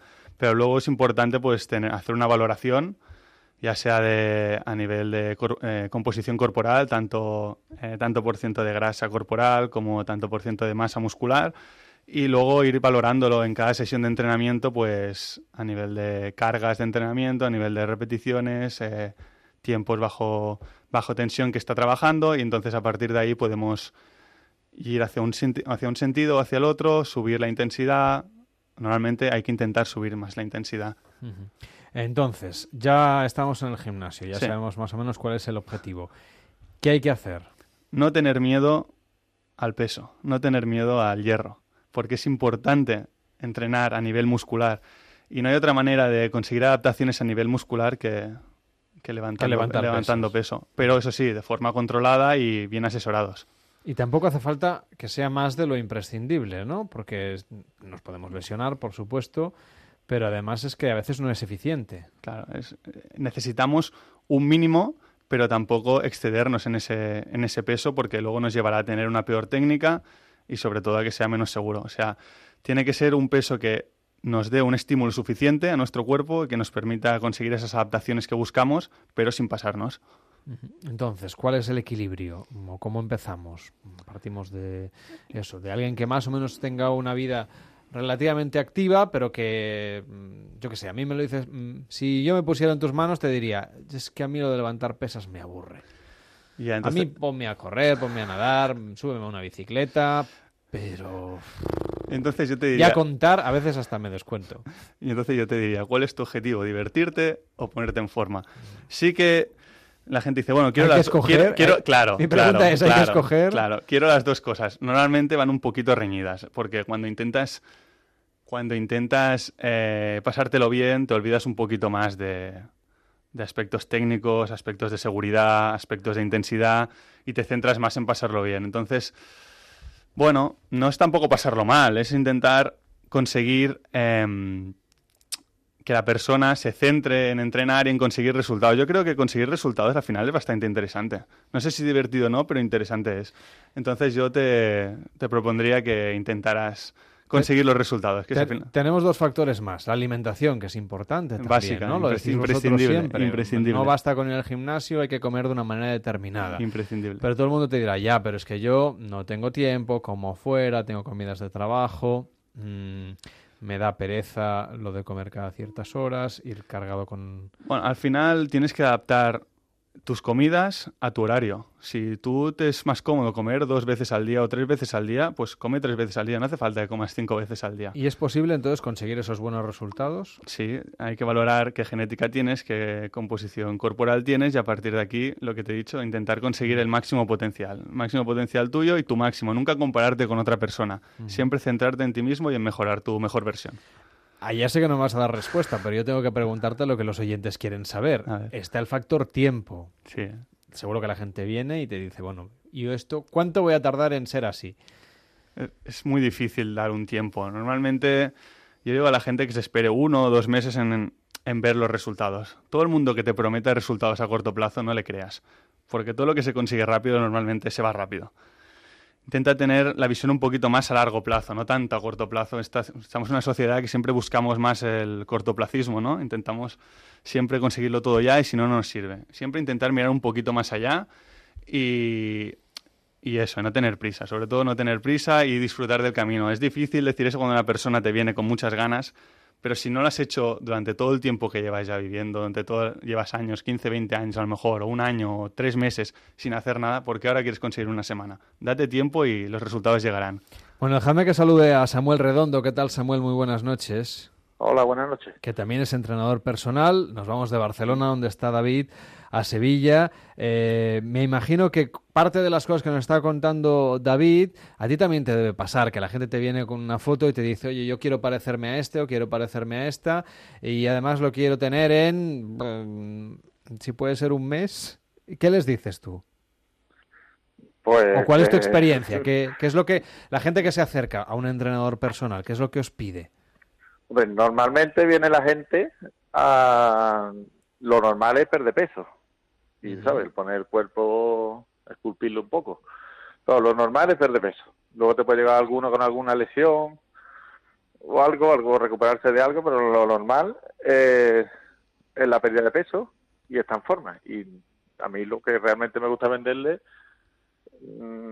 que el- lo de perder peso eso llega. O sea, eh, si tú cambias tu alimentación y tus hábitos de vida y eres constante haciendo ejercicio, mm, el perder peso viene con eso. Y el cuerpo que tú quieres siempre lo vas a conseguir eh, siendo constante y cambiando unos hábitos en tu vida. Si no, eso de llegar ahí en dos meses me quiero poner fuerte para que en verano tenga los abdominales, eso no tiene... No, Pan no hoy, existe. mañana, no, ¿no? no- no- no acaba pasando. Porque claro, luego, luego no. también hay gente que dirá, ya, a mí me pasa, yo me pongo en mayo, ahora ya llegamos tarde para lo del verano. Pero eh, hay gente que dice, no, yo me pongo en, yo me pongo en mayo, eh, para julio ya estoy listo, pero claro, a agosto no llego. Es decir, antes de agosto ya vuelvo a estar, hombre, no digo como antes. Habría que especificar el año, es como decir, voy a perder cuatro kilitos para cogerlo tranquilo en verano. Mm. Claro, pero es que lo Pero que, eso lo, no- eh, lo que es que pasa... ese no es el objetivo, realmente. Cuando la gente pierde peso, lo que le pasa normalmente es que si tardan, mm, yo qué sé, eh, pongamos dos meses en perder dos kilos, esos dos kilos luego se pueden recuperar en un fin de semana. Sí, ¿No? Es decir, sí, ¿por qué sí. cuesta tanto perderlo y cuesta tan poco ganarlo? Y cuando hablamos de masa muscular es al revés, es decir, ¿por qué cuesta tantísimo eh, incrementar la masa muscular y sin embargo se pierde a la que uno se duerme un poco? Te descuidas, sí. Eh, Eso, por desgracia, es así, pero lo que te digo, siendo constante, no tiene por qué irse. O sea, que si tú coges y digo, voy a entrenar, eso, para llegar a verano, bien, pero es que no. No tiene sentido. No, no hay manera. No, no. Al, al- al final, el cuerpo intenta sacarse de encima lo que es metabólicamente más caro. Al final, la masa muscular es, es cara de mantener, no le interesa. Entonces, por eso se va tan rápido. O sea, en- al final, fisiológicamente, tiene una explicación eso. Entonces, tenemos que luchar contra eso. Por eso es tan importante trabajar a nivel muscular, porque el cuerpo no lo quiere. Es una lucha entre lo que quiere el cuerpo, lo que, n- lo que- o sea, lo que no quiere el cuerpo y lo que tú quieres para intentar tener un metabolismo un poquito más alto y quemar más, más grasa corporal. Y David, ¿cuánto tiempo deberíamos dedicarle a la semana a, bueno, eso, a levantar pesas, a hacer ejercicio? Eso depende mucho de la intensidad, ¿vale? Hoy en día, sobre todo, se está poniendo de moda, aparte con mucho fundamento, de que la intensidad es la clave. ¿Qué quiere decir con ello? Que a más intensidad, menos volumen, menos días de entreno necesitas. Pero claro, la intensidad tiene la parte mala que si no la sabes hacer de forma controlada, se vuelve peligrosa. Ahí es donde entráis vosotros, Samuel, ¿no? Los entrenadores personales, en enseñar a hacer los ejercicios bien. Sí, es mm, la técnica de los ejercicios y las cargas que le tienes que meter y según el objetivo de cada uno. Normalmente la gente no tiene ni idea. Tú te vas a cualquier gimnasio y ya no sé que haya monitores demasiado atentos, que no suele ser porque hay mucha gente. La mayoría de la gente está perdido. O sea, no sabe ni, ni, ni lo que está haciendo. Claro, o sea, deambulan por las máquinas sí, siguiendo hace mucho rutinas. ejercicio analítico. Yo, por ejemplo, soy más partidario de ejercicios más funcionales que impliquen mucha musculatura. Lo de ponerte a hacer bíceps nada más, a mí no me... Porque es muy, muy normal llegar al gimnasio y llegue uno con prisa, Uf, tengo mucha prisa, tengo que hacer algo. Y se pone a hacer bíceps. ¿Sabes? Que es un musculito chiquitito dentro de todo el cuerpo. Entonces... Eso sirve de poco. Eh, sí. Y, y, poco. Y, y, y, por ejemplo, David, eh, ¿qué, ¿qué propondrías? Nos hablabas de ese ejercicio un poco más, no sé si concentrado sería la palabra, pero en cualquier caso que nos lleva menos días de entreno a la semana. Yo te he preguntado cuántas veces deberíamos ir y durante cuánto tiempo. Vale, depende de la intensidad. Nosotros donde estamos ahora haciendo sesiones de entrenamiento, eh, un poco de publicidad si quieres, Pro- Pro Training aquí en Barcelona. Eh, bueno, estamos abogando por dos sesiones de, de media hora a la semana. Pero eso sí, la gente cuando va, va a entrenar fuerte, va a entrenar intenso, de forma muy controlada, pero muy intenso. ¿Es mejor dos veces media hora que una vez una hora? Depende mucho de la intensidad. También. Sí, es que la clave es la intensidad. Claro, si pero- haces una hora cada día, pero no... Al final, yo lo que le explico a la gente y lo que bueno intentamos explicar es que el ejercicio es como una vacuna, ¿vale? Tiene que ser lo suficientemente intenso y tienes que crearle el suficiente estímulo al cuerpo para que se tenga que adaptar a ese esfuerzo que tú le has dado y hacerse más fuerte y mejorar. Si no es suficiente intenso, esa adaptación no la vas a conseguir. Entonces, yo prefiero menos veces más intensas que muchas veces y menos intenso. Nos estabas contando, Samuel, tu punto de vista. Parece que hemos perdido... Eh, ah, te sí. tenemos aquí. Samuel, cuéntanos Sí, tu punto de vista. aquí. Yo eh, pienso exactamente igual que el compañero. O sea, el cuerpo o recibe un estímulo que él no pueda superar y en el descanso mm, se adapta a él y te hace más fuerte o no vale de nada. Mm, Si, si algo que lo supera sin ningún tipo de, de problema, no tiene por qué mejorar. Ahora, si el, si el cuerpo ve que no puede superar ese estímulo, tiene que mejorar, por fuerza. Eh, tenemos aquí, por si alguien está interesado eh, en internet, pro, protrainingcenter.es, es la web de, de David Vázquez en Barcelona, protrainingcenter.es. También tienes tu web personal, por cierto, que es Sí, fitnessdv.com. pero bueno, no. Pero esto está bastante... Lo tienes está- dejado. uf, y en el caso de, de mis inicios, de eso fue mis Samuel, en el caso de Samuel que está en Sevilla, lo tenéis en personaltrainersevilla.com. com. personaltrainersevilla.com. He visto en tu web, Samuel, que eh, habláis también de una técnica que es la electroestimulación, que parece que cada vez hay más centros eh, por toda España que ofrecen este servicio. Yo no sé si podemos explicar exactamente en qué consiste, porque todos recordarán los parches esos que anuncian en la teletienda, pero no se trata de eso, ¿verdad? Eh, no.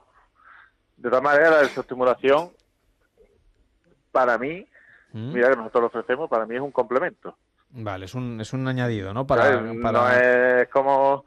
Es un atajo. no sé, cuando dices, lo mejor es el pilates. No, lo mejor es el yoga. No, Un poquito de lo todo. mejor es entrenar como hay que entrenar y luego todas estas cosas, todo esto para mí son complementos. ¿Y, y qué aporta? Viene bien, se entrena rápido, es efectivo, ¿Mm? pero... Pero hay que al Bueno, hay eso. Yo sigo pensando que es un complemento, aunque lo ofrezcamos. Bueno, y como complemento. ¿qué aporta? ¿Qué diferencia hay entre alguien que entrene con y sin electroestimulación? Es un ejercicio muy intenso, dura unos 20 minutos aproximadamente. Y digamos lo que hace la máquina es mandar un estímulo al músculo para que se contraiga, saltando esa, esa orden que le tiene que mandar el cerebro, digamos, al músculo, pues se la da la máquina. En vez del cerebro. Entonces hace muchas contracciones por, por minuto. Es muy intenso para el músculo. Oye, ¿y eso duele? Eh, hombre, Un poquito, hay ¿no? gente que le resulta un pelín desagradable. David. hay gente que le encanta, ¿sabes? Mm. Que disfruta con eso, pero hombre, sufre. Pero igualmente hay que, hay, que seguir duro. haciendo la rutina y seguir entrenando de manera normal, ¿no? Sí, yo lo metería como, como complemento. Eh, David, ¿tú has probado esto de la electroestimulación? Mm, Sí, bueno, al, al principio cuando salió siempre pruebas estas cosas y tal. Yo, nosotros no entrenamos con hidroestimulación, pero bueno, cada uno elige también Bueno, ya Sí, nos, claro. sus técnicas, que- técnicas, sus- que, no es lo, que no es lo único que hace falta, sino que es un complemento. No, no, es un complemento, claro. Hay gente, por ejemplo, que a lo mejor tiene prisa y tengo media horita para entrenar más. Pues bueno, pues viene. Que también hay otra forma de entrenar media hora ¿eh? y muy intensa, que no hace falta la máquina. Pero bueno, que hay gente que le gusta y va muy bien. Y, y bueno, de esta manera la clientela de este tipo de esto mm, va hacia abajo, ¿no? O sea, que, que la gente Eh, al final se da cuenta que es tipo, mejor. pienso yo, a ver si no me matan, eh, que es más un- una moda. realmente. Una moda. Sí, Sí. yo, yo, lo- yo lo comentaba, que, pienso que es como una tendencia que está llegando, que, que están abriendo más va a quedar máquina de vibración y esa cosa, si sale, uh, todo el mundo, pero Es verdad, eso ya no, ya parece que ha desaparecido, ¿no? Eso está ya... Lo de las vibraciones me refiero. Sí, sí, sí, sí, no, eso... El mundo del fitness. Yo no lo veo. Al final el mundo del fitness tiene, tiene mucha moda, muchos materiales que vienen de muchos sitios, muchos intereses y hay que vigilar Eso con es. eso porque no todo sirve. Y los suplementos que, máquina los suplementos que me decís, porque nos preguntan los oyentes en las redes sociales si hay que tomar proteínas, si hay que tomar pastillas, si hay que tomar batidos. Yo creo que es, bueno... Sí, sí, es- David, por ejemplo, empieza. Sí, yo creo que si tú tienes una alimentación correcta, eh, comes lo que necesitas, no te, no te tiene que hacer falta un suplemento. Solo en casos esporádicos que tengas alguna deficiencia de alguna vitamina, de, al- de algo que tú no puedas generar o por ti mismo o a través de la alimentación, a, a través de forma natural, entonces sí que podría ser recomendable, pero en un principio no hay que tirar por ese camino. Y Samuel, ¿tú mm, lo recomiendas? Eh, ¿Tus eh, entrenados en este caso utilizan suplementos? Eh, algunos utilizan, pero vamos, mm, yo no soy demasiado partidario. O sea, y Tampoco, si soy ¿eh? partidario, soy de algunos suplementos. En todo caso, por ejemplo, ¿cuál? Porque los oyentes nos piden. Pues yo, según mi entender, la creatina es de los mm, suplementos que tiene pocos estudios en contra, si, si no ninguno. O sea, está demostrado que funciona y no hay peligro. Y luego las proteínas de suero, que también, bueno, después de entrenar, es una proteína que se asimila muy rápido y como el músculo, digamos, que tiene hambre después de entrenar, pues viene viene bien. O sea, te, te ayuda a recuperar. ¿Qué, qué digamos, alimenta el músculo, que también valdría una pechuga de pollo. pero, es, pero es claro, mucho sí, más fácil hacer que digerirla, claro, lo, lo otro llega más directo. Es directo. ¿Y la creatina para qué sirve? Mm, Pregunta alguien que no tiene ni idea. ¿eh? La creatina, Que soy pues yo. digamos que te da un pequeño extra de, de fuerza. Ah, entonces permite Un levantar más 10, peso. 15% te ayuda a ganar un poquito de masa muscular también. Ujú, Muy Ya cómo funciona, por hacer resistente, bueno, ya te meten en fisiología es más rollo, ¿no? Pero Eso la gente se lo toma antes de, de levantar las pesas, entiendo. sí, se suele, se suele tomar a diario, digamos, con periodos de descanso, ¿no? Ujú. Pero entrenes o no entrenes, se suele tomar. Y entonces, para gente que yo le comentaba, Samuel, antes de saludarte a David, que a mí me da mucha pereza lo de levantar las pesas y tal, que yo prefiero, pues eso, correr, ir en bicicleta, nadar.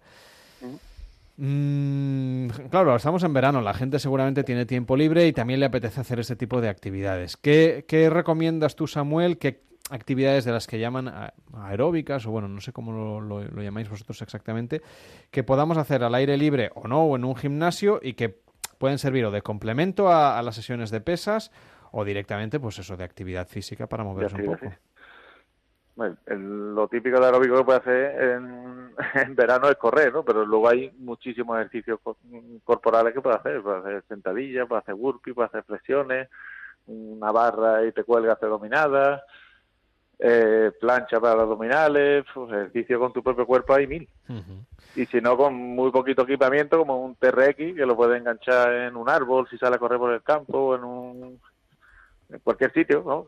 Una farola, pues Que son pues esas una rutina de ejercicio muy completa, porque realmente lo, me imagino que David tendrá lo mismo allí en Barcelona. Sí, no. En los centros de entrenamientos personales no suele haber más las típicas máquinas de los gimnasios, hay más peso libre, eh, kettlebell, saco, TRX, Bosu, otro tipo de, de material. Y-. Y, y tu peso.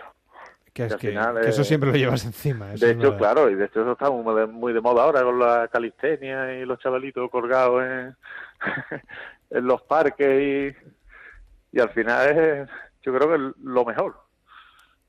Con algún complemento, pero con tu propio peso suficiente. Yo sobre todo el tema de correr, ¿no? Que está de moda y es muy accesible porque yo entiendo que es, es- es al aire libre, ahora en verano también apetece más, es gratis porque solo necesitas buenas Eso, bambas, aunque hay gente que se compra todo el equipo para ir a correr Sí, sí, un par de veces. joder. Pero bueno, yo que me refiero que para correr hay que tener en cuenta que es muy importante la técnica de carrera. Al final no deja de ser un movimiento Claro. que haces muchas veces, que como no lo hagas bien, Es muy repetitivo, claro. Claro, al ser tan repetitivo puedes llegar a tener bastantes problemas a nivel articular, entonces que eh, la gente haga un poquito más de hincapié en la técnica de carrera, en tener el cuerpo preparado para correr, porque hay que, creo yo que es bastante importante ese tema. Bueno, pues ha sido un placer teneros a los dos. Samuel Redondo, eh, que la verdad es que ha sido un placer saludarte y tenerte desde Sevilla. Te encontramos en personaltrainersevilla.com. Sevilla. Que vaya muy bien y muy buenas noches. Eh, muchas gracias y nada, ya Ya estamos en contacto, que la gente es. te encuentra en internet. Que vaya muy bien, un abrazo. Y David Venga, Vázquez, que te encontramos también eh, en internet para que la gente te busque eh, en protrainingcenter.es. Hasta la próxima, buenas noches. Muchas gracias, buenas noches. En Onda Cero, Noches de Radio, Carlas Lamelo.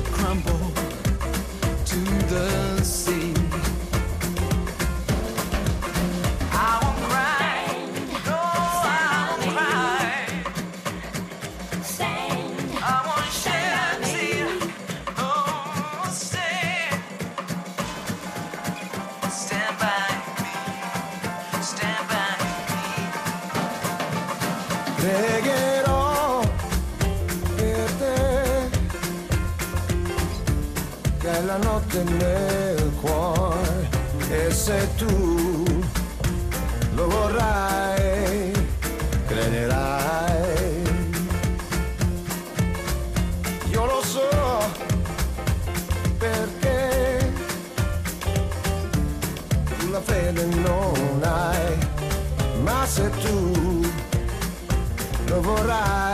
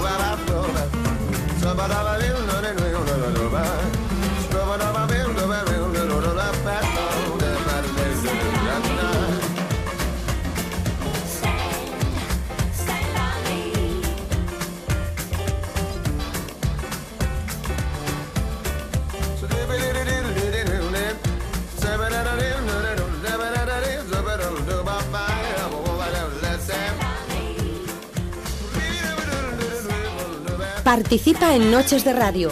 Envíanos tu nota de voz por WhatsApp al 676 760 908. 676 760 908.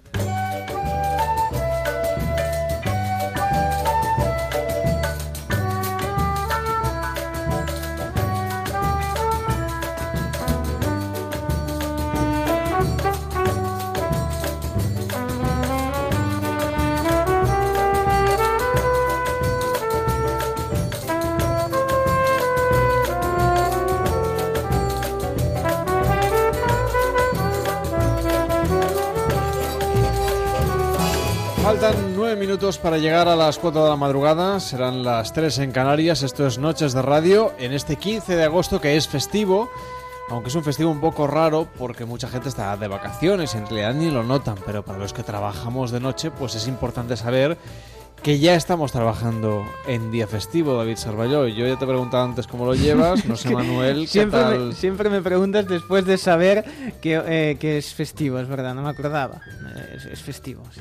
Lo tienes claro, ¿no? No sé Sí. Manuel cómo lo lleva, ¿qué tal Manuel otra vez? Pues bien, sin problemas, la verdad. Ya uno, ya. uno acostumbrado a, a trabajar de lunes a viernes, pues mira, mejor porque así cambio el ritmo de sueño de nuevo a horario nocturno. A ver, si no imagínate, oír, haberte ido a dormir a una hora Qué pereza, ¿no? prudente y mañana a ver qué pasa. Que va, que va. Y además este regalo de una horita más, pues mira, mejor que mejor. Sí, esa es la actitud. Claro. Bueno, pues nada, eh, nos vamos a ir hasta Miami, si os parece bien. Bien, bien, ahora se pone interesante esto. Que nos vamos a ir virtualmente a través de la radio, como hacemos siempre, porque queremos conocer la historia de eh, Beatriz, que es propietaria del restaurante Bocaito Spanish Cuisine de Miami, en Florida, en los Estados Unidos. ¿Qué tal, Beatriz? Buenas noches. Hola, buenas noches, ¿cómo estáis? ¿Celebráis ahí el 15 de agosto? Me parece que no. No, aquí no se celebra. Está la cosa No. complicada. Ahí son las 10 menos 9 minutos de la noche, ¿verdad? Sí, exacto. Entonces, hasta ahora los, eh, la gente de Miami ya ha cenado, ya te estás cerrando el restaurante o estás ahí en hora punta. No, no, no, no, no, ya han cenado y ya se está cerrando el restaurante. Porque a qué hora cenan Ellos en suelen Miami? cenar a partir de las seis y media, siete de la tarde. ¿Qué me dices? Cuando nosotros merendamos. Sí, te digo, sí. Pero, oye, pero, pero con Sí. el calor que hace, luego en Miami me refiero, luego no se les corta la digestión.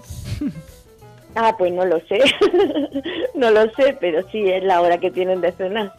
Pero claro, entonces es, eh, es muy curioso esto de, de- de la hora que cenan, que influye en cómo vemos nosotros las series norteamericanas, en que estamos acostumbradas de, bueno, esto, ese grupo de amigos que quedan después, o antes incluso de cenar, y pensamos que es rollo las 11 de la noche, y en verdad estamos hablando de No. las 5 igual, ¿no?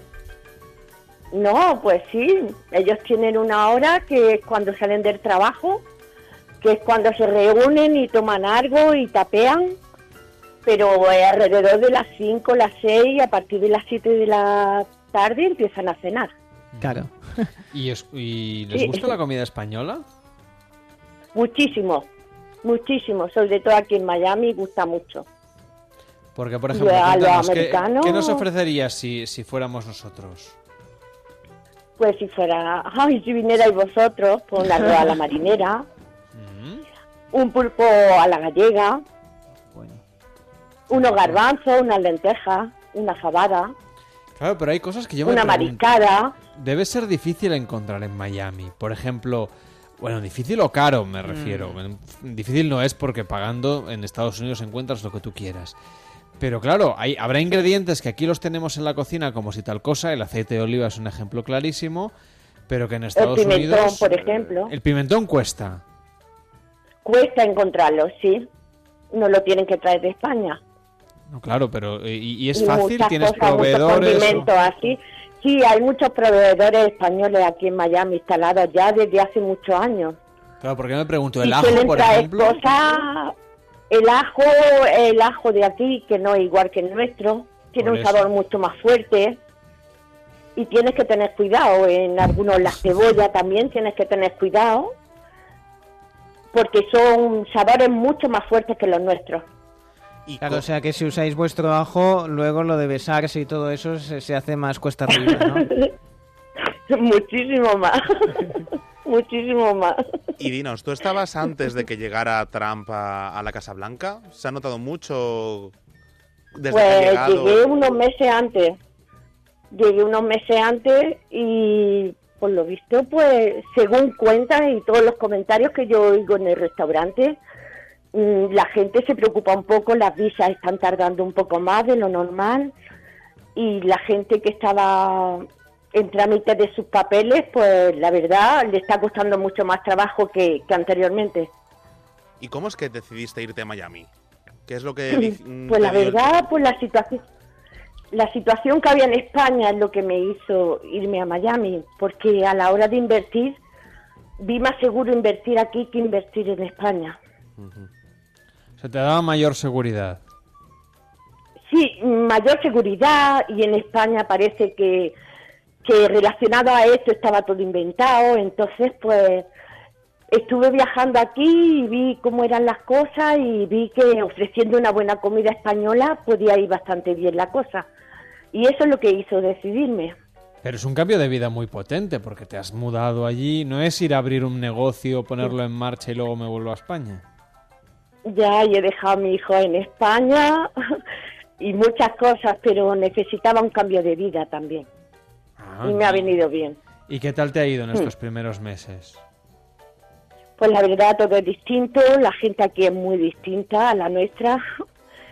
Aquí no no hay la relación que tenemos allí, no la gente va muy a lo suyo, no le importa mucho lo de, no se preocupa mucho por los demás y entonces es un cambio bastante drástico.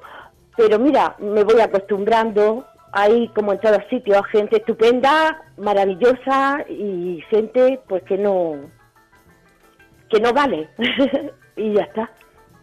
¿Y qué tres cosas te llevarías a, a Miami? Que pudieras de España, dirías esto, esto y esto. Pues mira, me llevaría lo solidaria que es la gente en España, la alegría que hay en nuestro país y, y ay, me lo pone de difícil porque tres cosas nada más. Bueno, y a tu Unos cuantos ajos, que eso ya, se- ya que lo echas y los ajos, y los ajos y la cebolla. Y a tu hijo seguro. Sí. Sí, a mi hijo, eso ni lo dudéis. Bueno, nos estabas comentando, por ejemplo, eh, que la gente allí es muy diferente, que van más a lo suyo. Pero, por ejemplo, tiene fama Miami de ser un lugar un poco de retiro para los americanos cuando se jubilan, que bueno, se van al, al calorcito de Miami, a la buena vida. ¿Tienes este tipo de clientes también? Sí, también tengo ese tipo de cliente. Es un cliente muy educado, muy agradecido y un cliente que es buenísimo para nosotros. Porque no le importa lo que pueda costar una botella de vino, ni, ni preguntan por los precios de los menús. Es un cliente buenísimo para nosotros, el cliente americano. Y el cliente, digamos, más eh, migrado, ¿no? Gente que viene de, sobre todo imagino que, que de México o de otras partes de, de Latinoamérica. Ellos sí que tienen un conocimiento más profundo por la tradición y, y- y recetas compartidas también, sabores compartidos, ¿verdad? Sí, pero yo he visto cosas extrañísimas. Ver. Por ejemplo, pedirme pedirme picante para echarle una paella, ¿no? Picante. Y, y cosas, sí, sí, pero Ketchup picante no, de este de bote. ¿verdad? Porque los americanos echan ketchup a casi todo. No, no, no, no, eh, eso no me ha pasado nunca, ¿no? Pero pedirme picante líquido para echarle a una paella, sí lo he visto.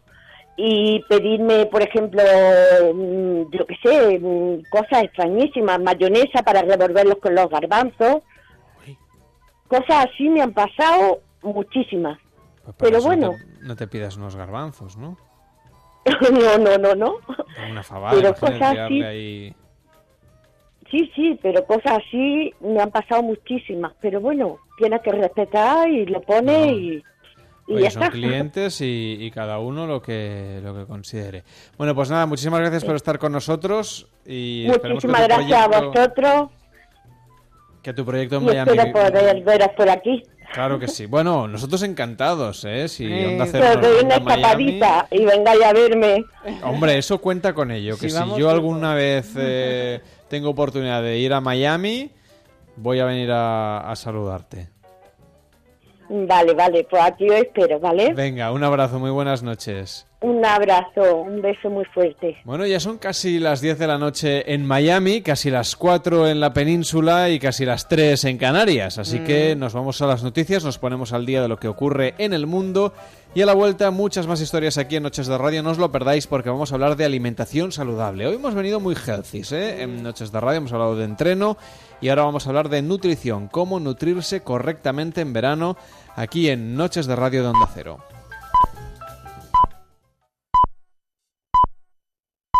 Son las 4, las 3 en Canarias.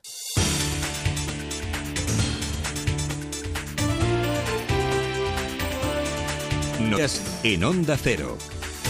Buenas noches. El aeropuerto del Prat recobra la normalidad a pesar de la huelga indefinida de los trabajadores de los controles de seguridad. Desde Fomento niegan que la Guardia Civil ejerza presiones sobre la plantilla, como han denunciado algunos trabajadores. El comité de Eulen ha presentado varias denuncias por presuntas vulneraciones del derecho a la huelga y otras incidencias. También Comisiones Obreras ha denunciado que el Gobierno vulnera de forma grave el derecho de huelga al utilizar las fuerzas de seguridad del Estado, informa Margarita Zavala. Los trabajadores no dan su brazo a torcer e insisten en que ellos van a seguir luchando por conseguir un sueldo y unas condiciones dignas para sus trabajadores. ¿Eso significa que se sienten ustedes fuertes y que están dispuestos a echarle un pulso al Gobierno? Es lo que le hemos preguntado a su portavoz, a Juan Carlos Jiménez, que nos ha dicho que no, que de pulso nada. Nosotros no tenemos ningún pulso. Nosotros no nos vamos a cansar ya de reclamar un derecho mínimo y un salario digno. Como poder ir, un derecho como poder ir al servicio cuando ya no aguantas más y no tener que hacértelo encima. Para Pepe Álvarez de UGT es evidente que lo que está haciendo el Gobierno es ilegal. Desde el punto de vista de la UGT es absolutamente inaceptable. Vulnera el derecho de huelga. No hay ninguna razón eh, para que hace seis meses se necesitaran X eh, guardias civiles en los, en los controles de seguridad del aeropuerto y ahora, eh, por razones de una convocatoria de huel- huelga, se necesiten X más no sé cuántos más. La situación ya ha sido denunciada ante la Inspección de Trabajo por parte del Comité de Huelga. El conseller de Territorio de la Generalitat, Josep Rull, partidario de la celebración del Consejo de Ministros de mañana sobre el Prat, también ha hablado este lunes de la petición de cesar al conseller de Turismo, Santi Vila, hecha por la diputada de la CUP en el Parlamento, Ana Gabriel. Para Rull, los anticapitalistas solo buscan con estos planteamientos castigar a los que no les hagan caso. Si el conseller responsable de Si el consejero responsable de turismo hubiera sido cualquier otro consejero del gobierno de Cataluña, la CUP diría que este otro consejero no debería continuar. Sinceramente, la CUP quiere castigar los que, ejerciendo su responsabilidad, en este caso el conseller Vila, no le dan esa concesión. Conseller Vila no li donen aquesta, aquesta butlla. El presidente de Estados Unidos ha cedido a la presión y tres días después ha mostrado su repulsa a los sucesos violentos que tuvieron lugar el pasado sábado en Charlottesville, en Virginia, en los que han muerto tres personas. Donald Trump ha condenado la violencia protagonizada por los supremacistas blancos y otros grupos radicales en una declaración sin preguntas. A esta condena se ha sumado la ONU, asegurando que no hay lugar en nuestras sociedades para el racismo, la xenofobia o la discriminación. Además, Trump se ha mostrado contundente al afirmar que este tipo de actos de odio, intolerancia y violencia no tienen cabida en Estados Unidos. Insiste en que los que hayan cometido violencia en nombre de la intolerancia serán responsables y se hará justicia. A cualquiera que participase de manera criminal en los episodios racistas violentos será responsable. Se aplicará la justicia, como ya dije el sábado. Condenamos en los términos más fuertes posibles esta demostración de odio, intolerancia y violencia. Y en solo cinco años el número de turistas extranjeros pasará de los 58 millones de 2012 a más de 80 millones en 2017 si se cumplen las previsiones actuales. Por eso los expertos rechazan los últimos ataques que se han producido contra intereses del sector y apuestan por cambiar el modelo turístico, informa Patricia Gijón. El modelo turístico actual resulta ineficiente. El sector apuesta por mejorar la calidad, diversificar la oferta sin aumentarla y regular la construcción frente al turismo de bajo coste. Los expertos descartan daños por la turismofobia a corto plazo pero avisan, si no se solucionan, el atractivo de España puede empezar a reducirse, una actividad que aporta cerca de 110.000 millones de euros a la economía española. Y en deportes, Rafa Nadal volverá a ser número uno del ranking de la ATP tres años después. El tenista mallorquín ocupará la primera posición el próximo 21 de agosto tras la renuncia de su principal competidor, el suizo Roger Federer, a participar en el Masters 1000 de Cincinnati. Nadal recobra así el liderato tras haberlo ocupado por última vez en julio de 2014. Por su parte, Garbiñe Muguruza cae hasta la sexta plaza de la clasificación tras su derrota en los cuartos del torneo de Toronto. Y en baloncesto, la selección española se encuentra ya en Madrid para disputar su tercer partido de preparación del Eurobásquet esta vez contra Venezuela y que se jugará a las 9 menos cuarto de la noche. Con el deporte terminamos. Las noticias vuelven a las 5, las 4 en Canarias. Pueden seguirlas mientras en ondacero.es. Se quedan ahora con Déjame que te cuente. Síguenos por internet en ondacero.es.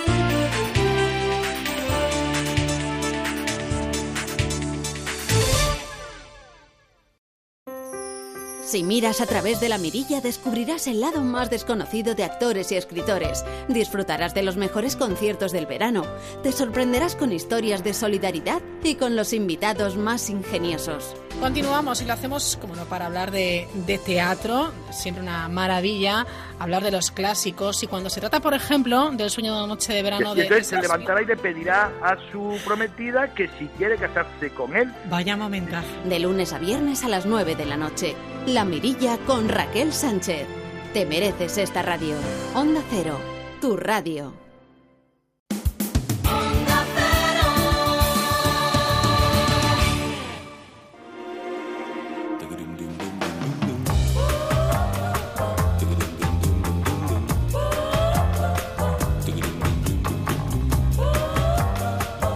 En Onda Cero, Noches de Radio, Carlas Lamelo.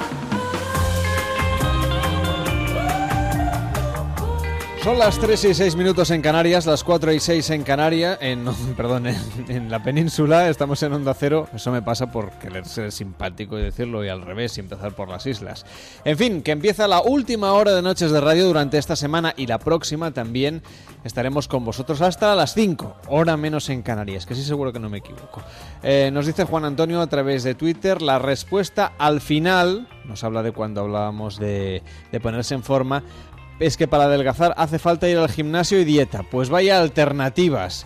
Bueno, es que, claro, milagros, al menos nosotros no sabemos que existen. Frigan dice, yo no voy al gym, pero soy muy fan de los sobres de bebidas Bolero 59, sabores diferentes tipo Tang, pero sin azúcar ni gluten, con stevia. Y adelgazan. Cuéntanos un poco qué es lo que hacen estos sobres. Os voy a buscar ahora en internet a ver qué me cuentas. Bueno, gracias por estar con nosotros en Noches de Radio durante una horita más. Vamos a estar acompañándoos hoy hablando de buena nutrición, por ejemplo, también pasando un buen rato con David Sarballó y su espacio dedicado a la televisión vintage. Incluso tendremos tiempo de irnos de chiringuito hoy hasta el Peñón de Sopelana, en Sopela, en Vizcaya. Allí nos iremos con Manuel Campillo. Todo esto y otras historias aquí en facebook.com barra Noche Radio, en arroba Noche Radio en Twitter y en noches.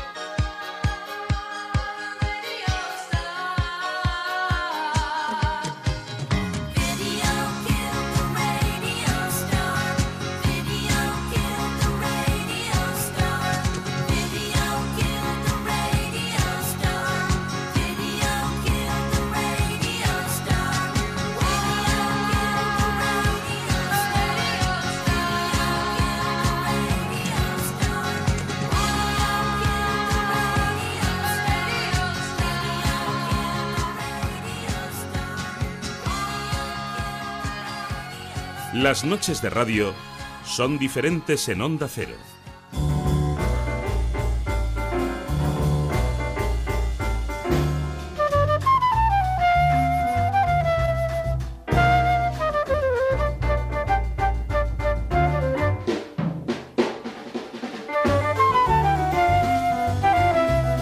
A veces aquí en Noches de Radio damos muchos consejos que luego, David, nosotros no nos, no.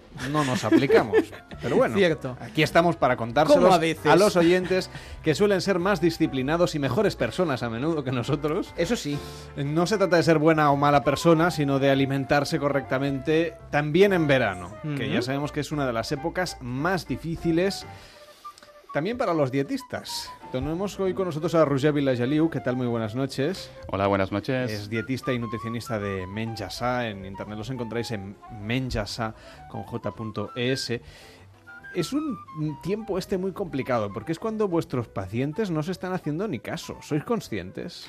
Pues... ¿O sois conscientes en septiembre cuando van todos en masa a pedir horas desesperados? Bueno, porque he cogido tres kilos. Sí, sí, eh, somos plenamente conscientes, ¿no? Porque ya, pues, bueno, lo que es la experiencia ya nos dice que en verano, eh, muy probablemente, muchos o algunos de nuestros pacientes eh, puede ser que pierdan ligeramente su condición física, aquello que han estado ganando durante todo el año, ¿de acuerdo? Pero ¿por qué es tan injusta la vida? Es decir, ¿por qué en una Mm. semana pierdes lo que llevas trabajando un mes?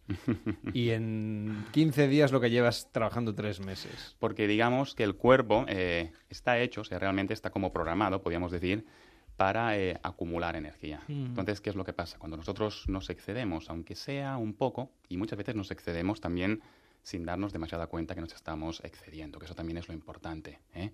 Porque en verano eh, ingerimos algunos alimentos que nos creemos que son alimentos ligeritos, pero que en verdad aportan muchas más kilocalorías de las que realmente nosotros pensamos que nos están aportando. A ver, ¿cuáles son las mentiras del verano? Por ponerle un titular así llamativo. Aquellos alimentos, por ejemplo, que ahora nos decías, nos parece que son ligeros, pero en realidad llevan mucho aporte calórico.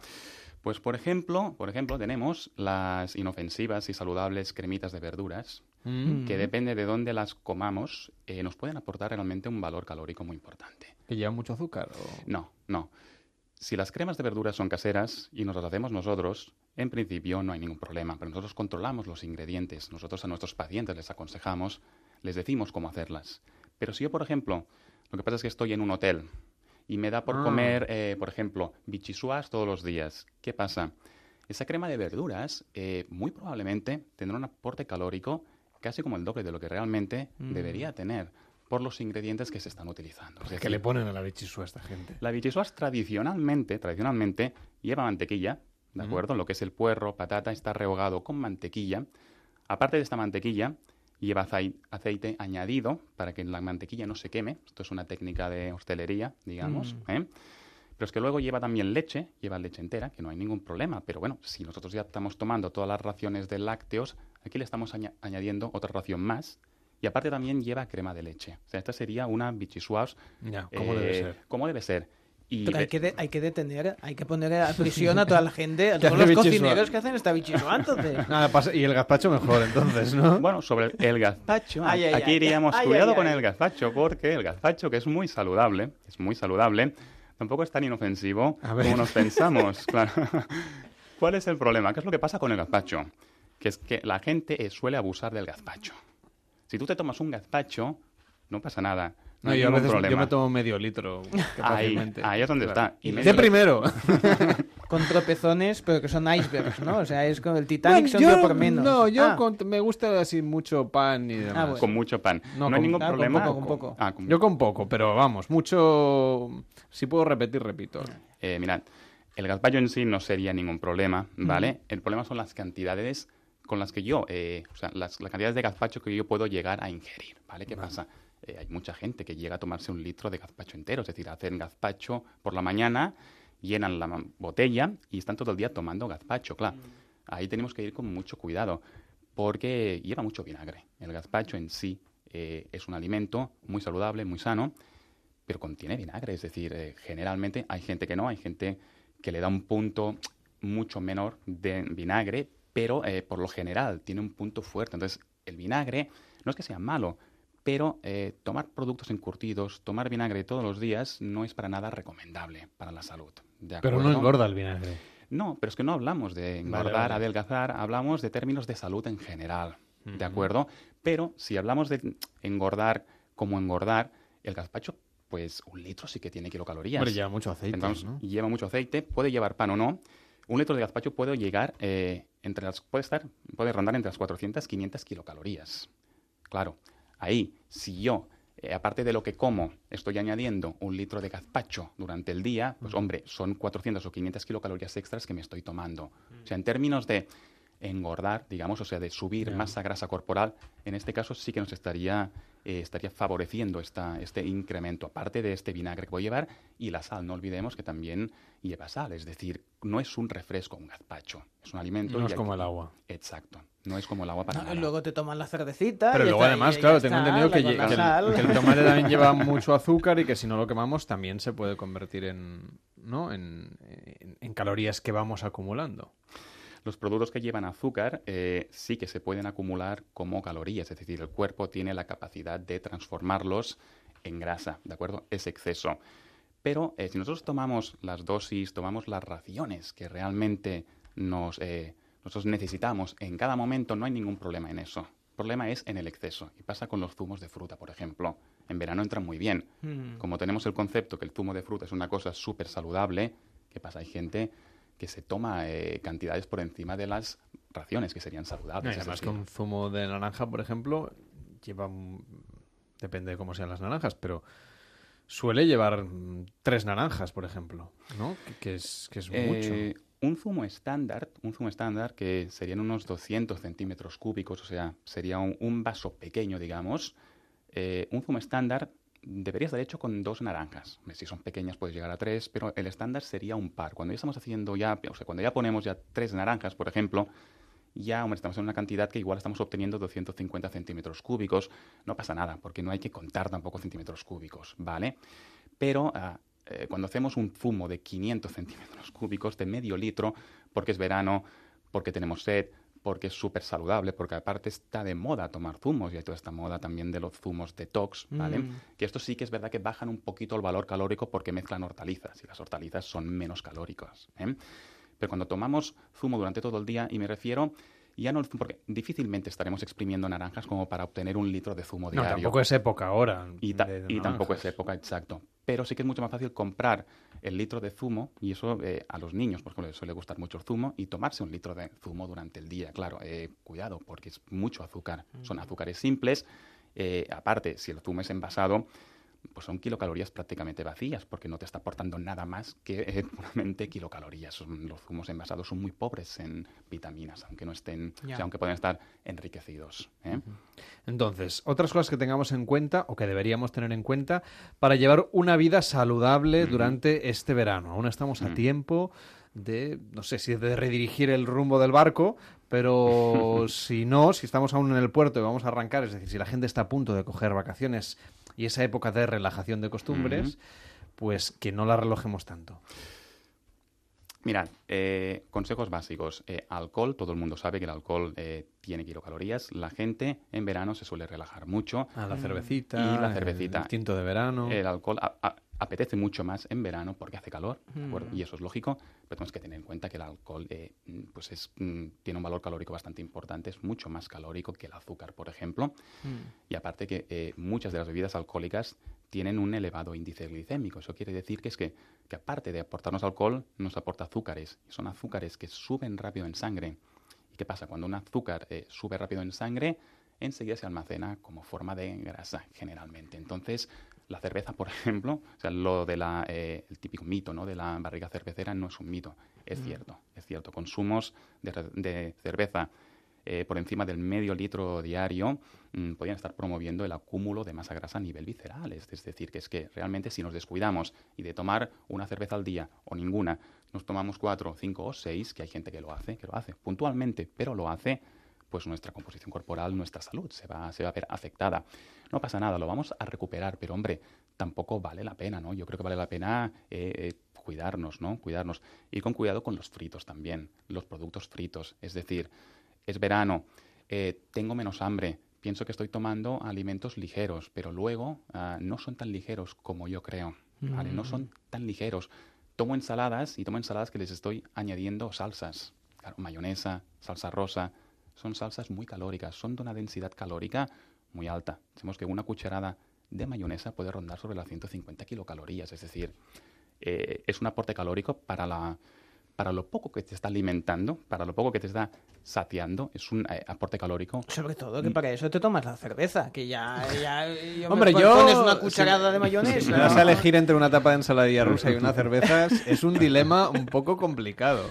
Normalmente además van juntas, es decir, Sí, eh, estas eh, cervezas, tintos de verano, estas bebidas alcohólicas veraniegas suelen ir acompañadas pues eso, de- o es la hora de comer, o es la hora de cenar, o es la hora de tomar algo, vamos a hacer unas tapas. Es decir, que estamos sumando calorías. Eh, porque claro, por ejemplo, los fritos además dan bastante sensación de sed, con Es- lo hay- cual a- todavía decir. bebes más cerveza. Hay que hacer una brigada, Roger será el principal defensor de una brigada anti estos bares que te ponen galletitas saladas, Ajá. esas cositas que te, da- que te hace calor, te Cacahuetes. da sed, Sí, cacahuetes, pues, pues- pues me voy a tomar una cervecita Bueno, y es- eso va sumando. ver, claro, eso eh, en estas latitudes, pero hay otras partes de España que son mucho más generosos y te ponen, Ahí te una, ponen tapas una gratis, tapa de verdad. claro, es decir, claro.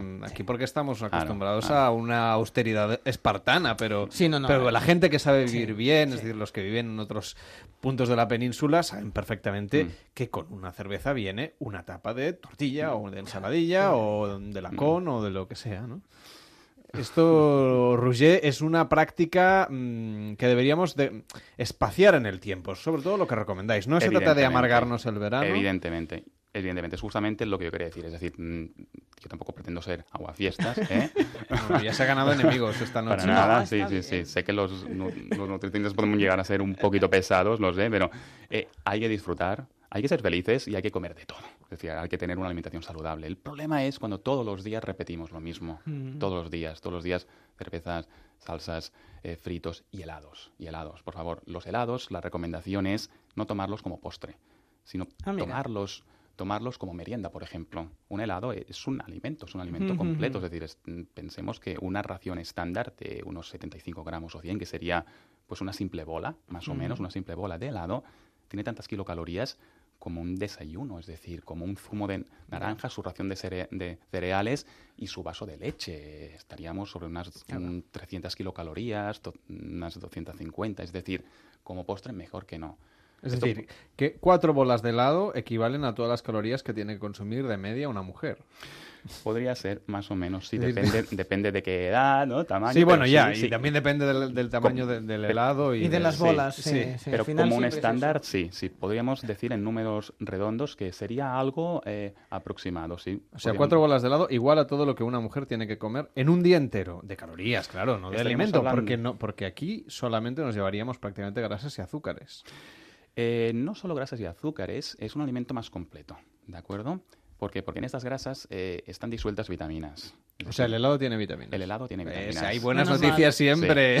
Sí. Yo antes he dicho que el helado es un alimento. Mm. Como alimento eh, deberíamos, eh, claro, es verdad que tiene una densidad calórica elevada, eh, encontrar un momento mejor que no el postre, que quizás allí Ya, sería ya. excesivo. Que ya pero... estás lleno de vitaminas, ¿eh? Sí, y, eso minerales de- y kilocalorías, y eso lo que hace es como darte la estocada final, ¿no? No. Eh, es, es cierto que tiene vitamina D, tiene vitamina A, mm, ¿vale? O sea, sí que tiene un aporte, no, no son simplemente kilocalorías eh, vacías, tampoco podemos considerar que un helado es un alimento de consumo diario, no, pero eh, no es puramente un alimento superfluo, sino que sí que tiene algunos... Las propiedades son más o menos las mismas si es helado de chocolate, de stracciatella, de nueces de macadamia o de fresa.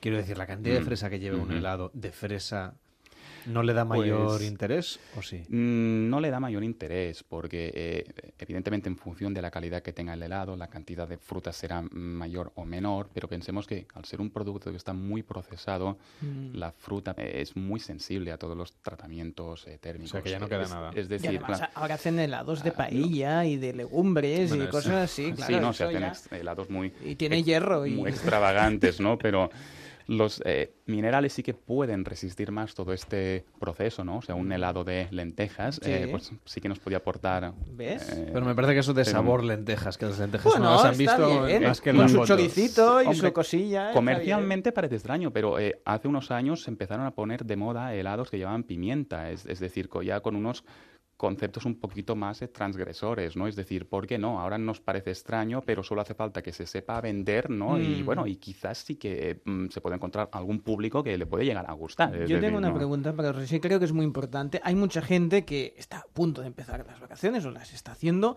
y ha reservado desayuno incluido en el hotel. Eso, mm, vamos a ver, he visto gente que no ha comido igual en la vida y, y se come ahí cuatro huevos fritos, un bacon ahí que está el plato a punto de caer, que parece que sea la última comida. ¿Qué, qué está pasando ahí? Y de postre, Ah. croissants, sí, sí. eh, Esto rosquillas, esto unos gofres, ya- un, un poco de pan, un yogur para, también para Claro. que parezca que, Hombre, que está ahí, hay que hacer bondad, ¿no? Y una Sí, fruta. ¿Está pagado esto? ¿Qué es lo que nos pasa? nos pasan dos cosas. Básicamente es, por un lado, eh, ese estrés que yo he estado llevando durante todo el año, que me levanto. Al levantarme estoy pensando que tengo que ir al trabajo, eh, que tengo una reunión, o que tengo que resolver un problema que, o que los hijos, o que tal. Eh, claro, llevamos como un estrés que esto nos afecta directamente eh, a nuestro sistema digestivo. Hay mucha gente que se le quita el hambre, que durante el día ah, comen Mm. poquito, desayunan poco y por la noche empiezan ya a comer un poco más. ¿Qué pasa? En vacaciones nos relajamos, entonces por la mañana estamos felices, estamos contentos, no tenemos ningún tipo de estrés a priori, a priori porque hay gente que mm, puede llegar a sufrir sí, bastante estrés, depende de, pues bueno, en qué condiciones o qué, eh, bueno, o qué problemas pueda, pueda tener o cuántos miembros sea su No, sobre todo familia, ¿no? si está la Digamos, suegra, pero, eh, o sea, para que exacto, no. Que puede ser todavía un poco más estresante, ¿no? Pero en principio este, este relajo ya propicia que tú tengas mucha, mucha más hambre, ¿de acuerdo? Y aparte, el hecho de eh, tenerlo todo preparado, tener eh, alimentos, ¿no? Que se te antojan, ¿no? Que durante el año, pues, bah, es, es extraño, ¿no? Que, que si ya no comes mucho, que te pongas a hacer huevos fritos, eh, no, que tengas todo este... Si tienes un buffet delante... eh, pues mm, bueno, mm, son eh, algunos momentos que, tú, que son bastante propicios, ¿no? Quizás a, eh, piensa también que estamos hablando de, de- de alimentos que son muy calóricos, pero que tampoco es que produzcan una saciedad tremenda. Es decir, mucha de esta bollería no te acaba de, de llenar mucho, te aportan muchas kilocalorías, pero saciar eh, tampoco es que sacie mucho. Es decir, claro, eh, puedes llevar a ingerir muchas kilocalorías en muy poco rato. ¿eh? O sea, es una cosa normal. Por eso hay que saber elegir qué alimentos y esto hacerlo un día, pero hombre, eh, No, y repito, luego, claro, que lo tienes ahí No. delante, lo- los desayunos buffet, está todo preparado Sí, y solo esto, tienes claro. que llenar la bandeja. Claro, ¿no? claro, claro. Nos preguntan en redes sociales sobre los helados, si es mejor tomarlo de hielo o tomarlo de, bueno, de, de bolas, me han puesto aquí en, en- en Twitter. En bolas siempre mejor, ¿eh? Yo, Eh, yo así en general. Mm, mirad, eh, desde un punto de vista alimenticio, sería mejor helado de bola, porque el que es de hielo, eh, estas vitaminas que yo estaba comentando, pues ah, ah, difícilmente te las va a aportar. Eso es básicamente hielo. eh, Eso igual si es un postre, ¿no? Y no un alimento. ¿no? Eso sí que sería más tipo postre quizás, ¿no? Eh, o, o como los famosos sorbetes, ¿no? Que se, Mm. que se toman en los banquetes, ¿no? Eso, bueno, pues vitaminas. A ver, mm, si está bien hecho, si está hecho al momento, puede ser eh, que algo de vitaminas pueda tener, pero la No, mayoría no. de estos helados Son de industriales, leche, sí, sí. que son industriales, pues son bastante pobres, ¿eh? Entonces, si nos vamos a este... Pero eh, tienen menos helado- calorías, l- se tiene más azúcar, pero, pero no tienen la grasa eh, de la nata, ¿no? Claro, llevan menos grasa. ¿vale? Entonces, eh, nosotros podemos tomar helados ah, que sean enteros, o sea, hechos eh, con grasas enteras. No hay ningún problema si respetamos unas raciones y sabemos cuándo Mm. tomarlo. No pasa nada. Pero tenemos la opción también de los helados light, que ahí tienen menos kilocalorías. El problema es que entonces perdemos, o sea, pierde valor nutricional, porque al eliminar estas grasas se eliminan las vitaminas que están disueltas en las grasas. Entonces, hombre, aquí, eh, pues, en función, niños, por ejemplo, no habría ningún problema, y adultos, si un adulto está sano, si tiene una, una vida activa, si se cuida, puede tomar un helado perfectamente. No hace falta tomar helado todos los días y si se quiere tomar todos los días, pues también puedes alternar un poco ¿eh? y tomarlo pues algún día light, un- otro día entero. Pero en principio no hay ningún problema. No, no, tampoco no. Ay, Roger, cuántas cosas tenemos que tener en cuenta a la hora de disfrutar de las vacaciones de verano. De lo que se trata sobre todo es, bueno, de, de- no sé si apretarse el cinturón sería la palabra, pero bueno, ser un poco consciente, ¿no? No dejarse llevar por la locura del buffet libre que decíamos Sí. antes. Y bueno, si, si hoy el permiso nos lo damos para el helado, pues ya las patatas bravas para mañana y la cerveza Sí. para pasado. Eh, sería un poco el juego, ¿no? Y no Mm. primero, segundo y postre en, un, en una misma tarde, por ejemplo. ¿no? Claro, la cuestión está en no hacerlo todos los días, ¿no? Sino ir alternando un poco, ser un poquito más conscientes. La semana que viene queremos hablar de la hidratación y a lo mejor Mm, también te preguntamos sobre algún enemigo oculto del verano, si te parece. Gracias. Roger, que vaya muy bien. Buenas noches. Estupendo, gracias, buenas noches. Cada noche en Onda Cero, Noches de Radio, con Carlas Lamelo.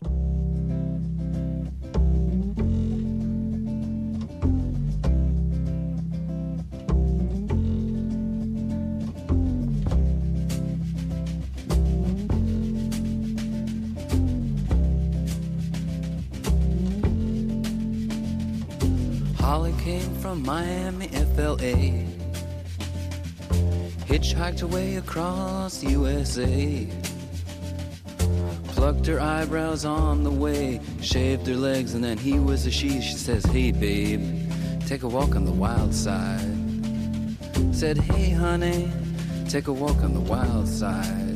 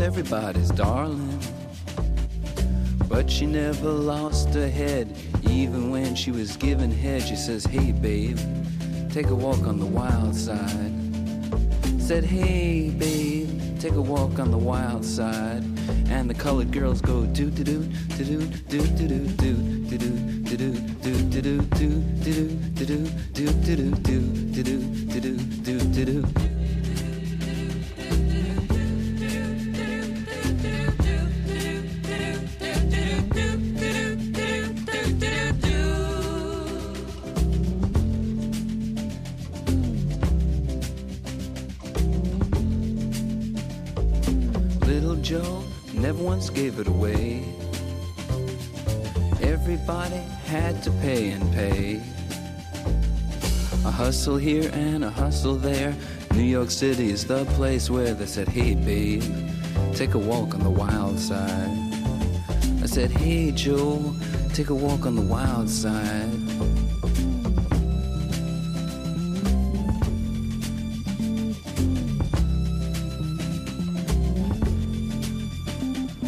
Sugar Plum Fairy came and hit the streets.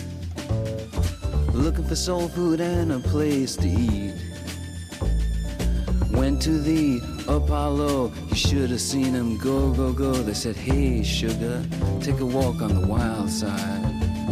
I said, Hey, babe, take a walk on the wild side. Alright. Huh.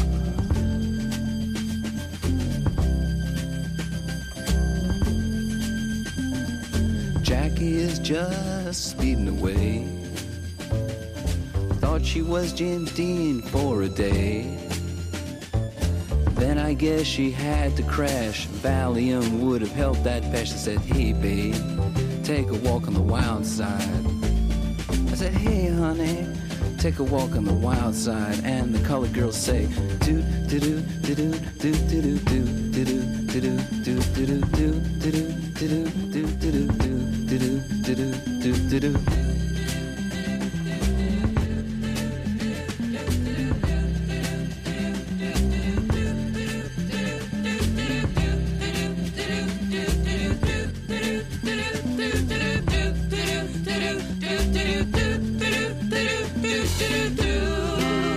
34, 3 y 34 en Canarias, dice Lugo Mem sobre la llamada que hemos hecho antes, una española que vive en Miami, en Florida, en los Estados Unidos, dice Lugo Mem en Facebook. Florida es la USA profunda, sureña, republicana. Si quiere solidaridad, que se vaya a San Francisco, aunque supongo que pondría otra pega.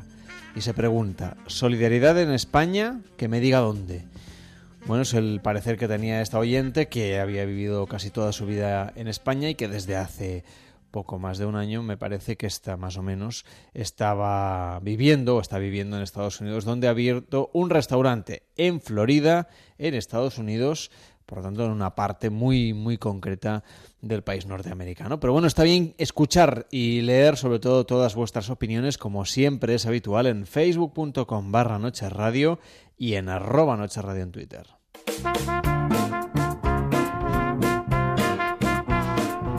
El chiringuito de esta noche.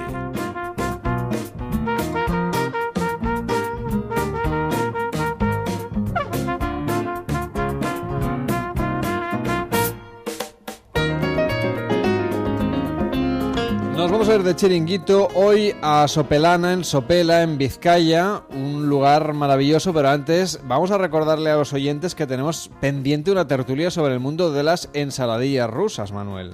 Así es, estamos Y ya... el país publicaba un listado de los mejores sitios para tomar ensaladilla en, el- en España. Y, y nosotros estamos detrás de este tema porque hay un observatorio de la ensaladilla rusa Así que, es. que muy pronto va a aparecer en la sintonía de Noches de Radio en Onda Cero. Pues sí, estamos ya manejando una... Estamos próxima- trabajando en ello y hemos dedicado exactamente esta mañana a trabajar en ello. O sea, que pronto, sí, sí, sí. Estamos, Sí, muy- estamos estamos Una petición de los oyentes. prontito. Sí, sí. Además, gracias a ellos pudimos conocer este ODER, que son las siglas del Observatorio de la Ensaladilla Rusa, que, entre otras cosas curiosas, por si a Oder, alguien le apetece... me has dicho Oder. ODER. Ode- Oder eh, chato, pero esto es buenísimo. Qué grande. Muy bien. Porque hay un debate sobre hay un, hay un debate en el mundo sobre si la ensaladilla rusa debe llevar o no eh, gambas, debe llevar o no palitos de cangrejo. Esto es un mundo. ¿eh? aceitunas. En el Oder creo que no les gustan mucho las aceitunas. Mira, a ver, yo- a ver qué yo- nos dicen luego. Yo Oder, Oder, pero eso parece una, una película de destape. O sea, Oder es, es- es buenísimo. Yo creo que tampoco deberían llevar aceitunas porque tiene un sabor muy intenso. Pero, mm, bueno. mm, Pues yo la de mi madre lleva aceitunas yo y me, soy encanta, ¿eh? aceitunas, Pero, sí. pero... Esto es un debate, ¿eh? Es un- Pero- yo pero- veo un gabinete aquí, claro. Eh, la aceituna, la aceituna tiene que estar en la ensaladilla rusa. Porque la aceituna le da un sabor, un color. eh, Fabuloso, fabuloso, me encanta, me encanta. Bueno, lo que sí que lleva son patatas y mayonesa. Eso, no hay, sí, ahí eso no hay duda, ¿eh? Eso seguro. Y zanahoria también, que además le da muchísimo color a la, a la ensaladilla. Los griegos ya, ya tomaban la aceituna. Los griegos, Los griegos ya tomaban ensaladilla rusa. Los romanos con esos capitolios, esos capitolios hermosos, esos, esos centuriones tomando ensaladilla rusa. Fuck, buenísimo, buenísimo, me encanta, buenísimo. Bueno, no sé si dan o no ensaladilla rusa en el peñón de Sopelana. Pues no lo sé yo tampoco. Ahora, ahora veremos. Hombre, porque no es muy vasca la ensaladilla rusa. Por eso te digo, tienen otros platos que son maravillosos. El chiringuito donde nos vamos esta noche es, eh, está en Sopela, en Vizcaya, el Peñón de Sopelana, y está tan solo 6 metros por encima de la arena donde, donde se encuentra el chiringuito, que está construido sobre todo en piedra y madera. local bastante grande, construcción en piedra. Tenemos tres alturas diferenciadas, dos terrazas puestas al mar, eh, independientes. Y bueno, eh, lo que es el local eh, tiene 70 años, más o menos. Y bueno, es un local, se puede decir, rústico, mucha madera, que es algo pues muy muy cálido, ¿no? Eh, que aquí en el norte, quieras que no, ahora es verano, pero es que se agradece mucho, un local muy acogedor seguramente. Tu día, el Peñón tenía un toque irlandés, vamos a decir, así. En realidad ha sido un poco inspirado en la mar, ¿no? Ya que está encima del mar, la verdad que es todo, pues bueno, tiene su, su punto, pues, eh, marinero, vamos a decir, ¿no? Algo que nos ha llamado la atención de este chiringuito no es que haga muchos eventos en verano, sino que se organizan todo tipo de eventos, desde cenas de empresa hasta bodas. Sí, nosotros, eh, por la localización que tiene, pues hay gente que quiere salirse un poco de lo que es la rutina de un convite al uso, ¿no? Y viene, pues, quiere pasar su evento, bien sea una empresa, eh, o bien una boda, o que se salgan un poco de lo que es la rutina de, quieras que no, estás encima de la playa y te puedes, lo mismo, en mitad del baile te coges y te bajas a pegarte un baño y luego subes. Sí, es verdad que nosotros muchos años y, de hecho, bueno, por bodas, que de hecho es en este mes de octubre y también eh, estaremos allí con nuestro stand, etcétera. A mí lo que me gusta, ya sabes, que es la gastronomía, pero también la arquitectura. He echado un ojo a la web eh, y tiene un cierto aspecto, sobre todo por dentro, la barra me recuerda mucho a la cafetería del Ministerio del Tiempo. Pero bueno, cuéntanos qué es lo que sirven ahí, porque a mí lo que me interesa, ya sabes, que es la comida, ensaladilla o no, o lo que sea. Pues tienen una gran carta en la que destaca la tradición y la cocina mediterránea, aunque su plato estrella no es que sea demasiado mediterráneo. Bueno, nosotros eh, yo creo que es una cocina mediterránea, tiene algún toque así cocina vasca, pero sobre todo es eh, cocina mediterránea, pues ensaladas, pescados y productos eh, propios del mar, aunque también tenemos una parte de la carta que es eh, snack, que sinceramente tenemos una afluencia de público bastante grande y la verdad tenemos que dar servicio a, a cierto público también que viene pidiendo una comida un poco menos elaborada, vamos a decir, para, digamos, comer eh, relativamente rápido y volver a bajar a la playa, ¿verdad? Eh, nuestro plato estrella, bueno, seguramente sea la, la hamburguesa. Tenemos varias, independientemente qué tipo de hamburguesa, yo creo que especial la vegana, que es una hamburguesa, bueno, pues que la hacemos con una mezcla de soja, mijo, maíz, etcétera, y viene gente de, de- de lejos a comer solo exclusivamente esa hamburguesa.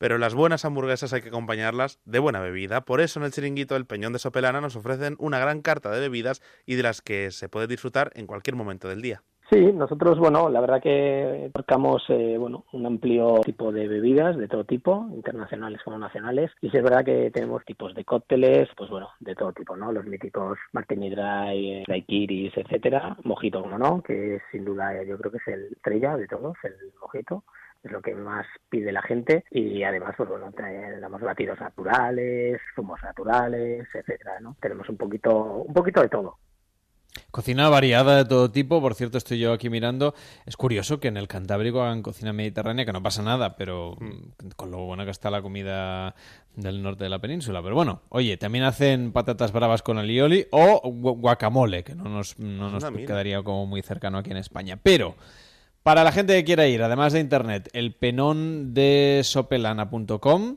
¿dónde les encontramos? Pues mira, se lo hemos preguntado a Manuel, que es tocayo y propietario del local. Dice que encontrarlos en Sopela es muy sencillo, pero también nos ha dado algunos consejos para que nadie se pierda. Peñón de Sopela está en lo que es la playa Chaviribil, está en la playa de Sopelana. Ese, digamos que está en la playa de Sopelana, eh, mirando al mar a la derecha del todo, y es inconfundible porque es el único que hay, así que está justo pegando a lo que es eh, el peñón, la formación eh, rocosa que hay. También la gente nos puede encontrar en Facebook, nos puede encontrar en la, en la web, elpeñondesopelana.com, el mail es sopela arroba alguna duda o quiera preguntarnos algo, etcétera, puede hacerlo vía mail o también puede llamar a, este teléfono que es el 94 6760786 y invito a todo el mundo que venga aquí a, Sopela y al mar, cómo no, a la playa. Pues claro que sí, entre Guecho y Barrica, ahí encontráis eh, Sopelana y por supuesto este lugar fantástico del chiringuito del Peñón de Sopelana. Ah, pues sí, la verdad es que entran ganas de irse ahora mismo a Vizcaya a disfrutar un poquito de, de esas hamburguesas que tienen, que prometen por lo menos tan bien. Bueno, pues eh, oye, tiene muy buena pinta todo lo que nos has propuesto. Manuel, que tengas una feliz noche. Igualmente, feliz Lo que noche. queda ya, porque va a ser el sol en cualquier momento. Pero mejor ya desear casi feliz martes, ¿no? Exacto, eso sí que es día festivo, que lo hemos dicho, y además es un día muy celebrado en toda España porque es fiesta en casi todos los municipios, es decir, en- o cerca de cualquier municipio de España, allí donde estéis, va a haber alguna fiesta patronal, alguien celebrando alguna cosa porque es la Virgen de Agosto, y eso en España es sagrado, nunca mejor dicho. Bueno, que lo acabes de disfrutar. Igualmente, hasta mañana. Te saludo mañana, buenas noches. Cada noche en Onda Cero, Noches de Radio, con Carlas Lamelo. La televisión pronto llegará yo te cantaré y tú me verás. La televisión pronto llegará, yo te cantaré y tú me verás. Vísteme bien, mamá, vísteme bien, vísteme bien que voy a transmitir que no hace falta tener buena voz, hay que lucir bastante el figurín.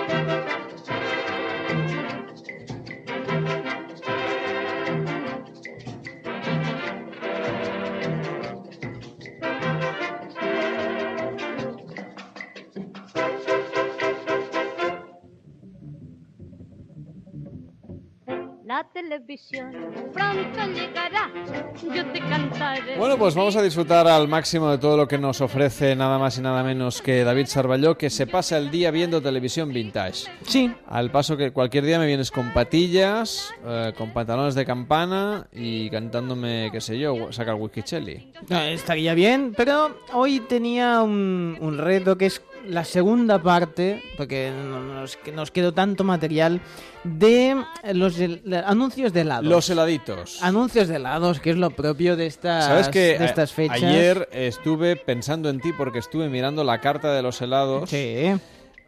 Justamente eh, dándole vueltas a lo que nos habías comentado, que es que, es que, en fin, los helados que nos tomábamos de antaño. Y oye, ah, todavía hay muchos que sobreviven. Sobreviven, sí, sí. Algunos han vuelto recientemente, pero hay, hay uno que, que creo que ya no está, pero que era mítico y además que tuvo siempre una campaña muy asociada a Italia, siendo de, de frigo. Por cierto, en Italia es algida. Luego os iré comentando cómo se llama, por ejemplo, en diferentes países. porque Olé esto es- se llama en Portugal, o se en llamaba. Portugal se llama Olé, se llama Frisico en Dinamarca, Good Humor en Canadá y Estados Unidos. Luego iremos. Good Humor me parece un nombre Es muy muy bonito. bueno, sí, sí. Pero si hablamos del cuore, tiene que ser una música italiana. Ah.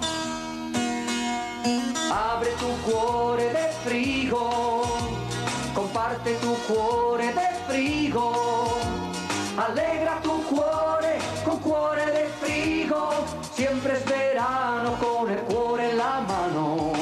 Cuore de frigo. Sí, dice con el cuore en la mano, ¿eh? Lo digo porque, claro, eh, cuando estábamos hablando el otro día de anuncios de pirulos y cosas así, bueno, cuidadito. En el 90 eran así ya más, más internacionales, pero ya en el 94 ya la cosa, el cuore ya fue totalmente balada en el 94. Mi corazón,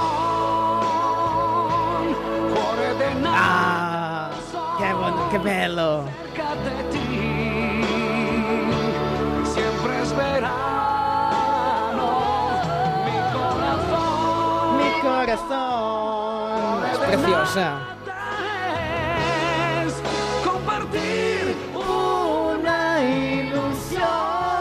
No se hace, ¿no? Que los cantantes así famosísimos se dedican a cantar ¿Ves? A ti que, jingles a de ti que te gusta mm, que ¿Qué? te gusta hacer el- eh, la, voz de doblaje, es- la voz de, de los documentales. A mí me gusta cantar, ca- cantar jingles. Eh, hubiese sido algo que yo me hubiese me lo hubiese A ver, pasado me muy gusta. bien. Yo me dedicaba a esto hace muchos Sí, años, pero antes de trabajar aquí en Onda Cero. que, Ahora tien- ya- que tienes voz de, de narración. Y ¿Qué a voy a mí mira, me, me llama lo de cantar los, los jingles. Pero vamos a uno que este sí que estoy casi seguro que ya no, no se hace más, que se llamaba Roll de Frigo y era una cosa así que no tenía ni palo.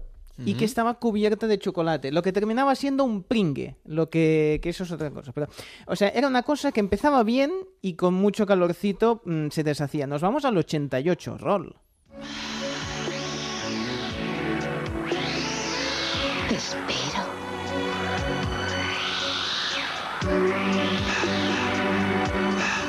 De chocolate, vainilla y toce. Muérdeme. Rol de frigo.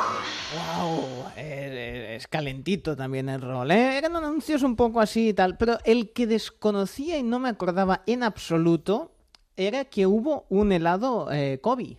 Ah, Hubo no, un- sí, yo sí, yo sí lo recordaba. Ah, porque tú eres más joven igual. Pero eh, el helado Kobe, no me acordaba... eh, Era un poco feo. Era un poco feo, sí, pobrecito. Frigo Kobe es genial, es de frigo y gusta cantidad. De fresa, nata y chocolate, a correr y a saltar. El frigo Kobe te va a acompañar.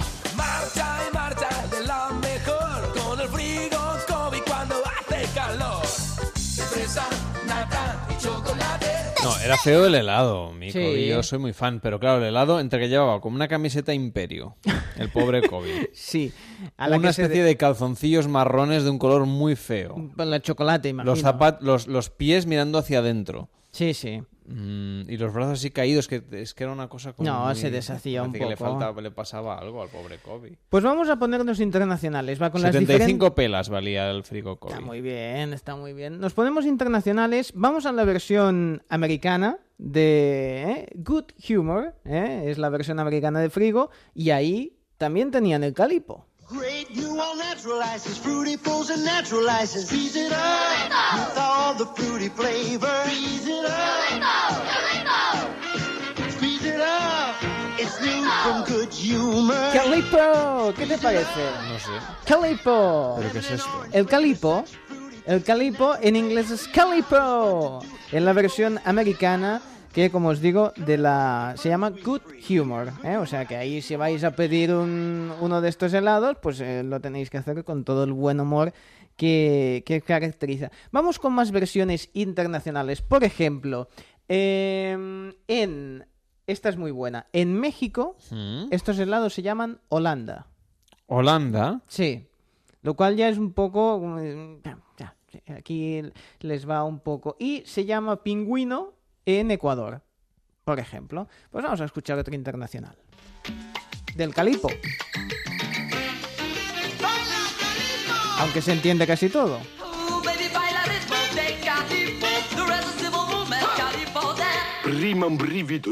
Esto ya no. Poi un brivido su.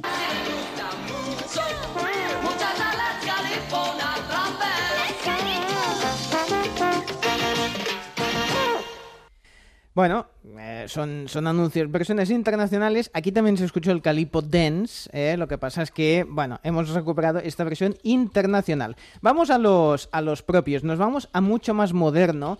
Pero que aunque sea mucho más moderno, luego vas a ver que nos suena antiguo. Ya verás.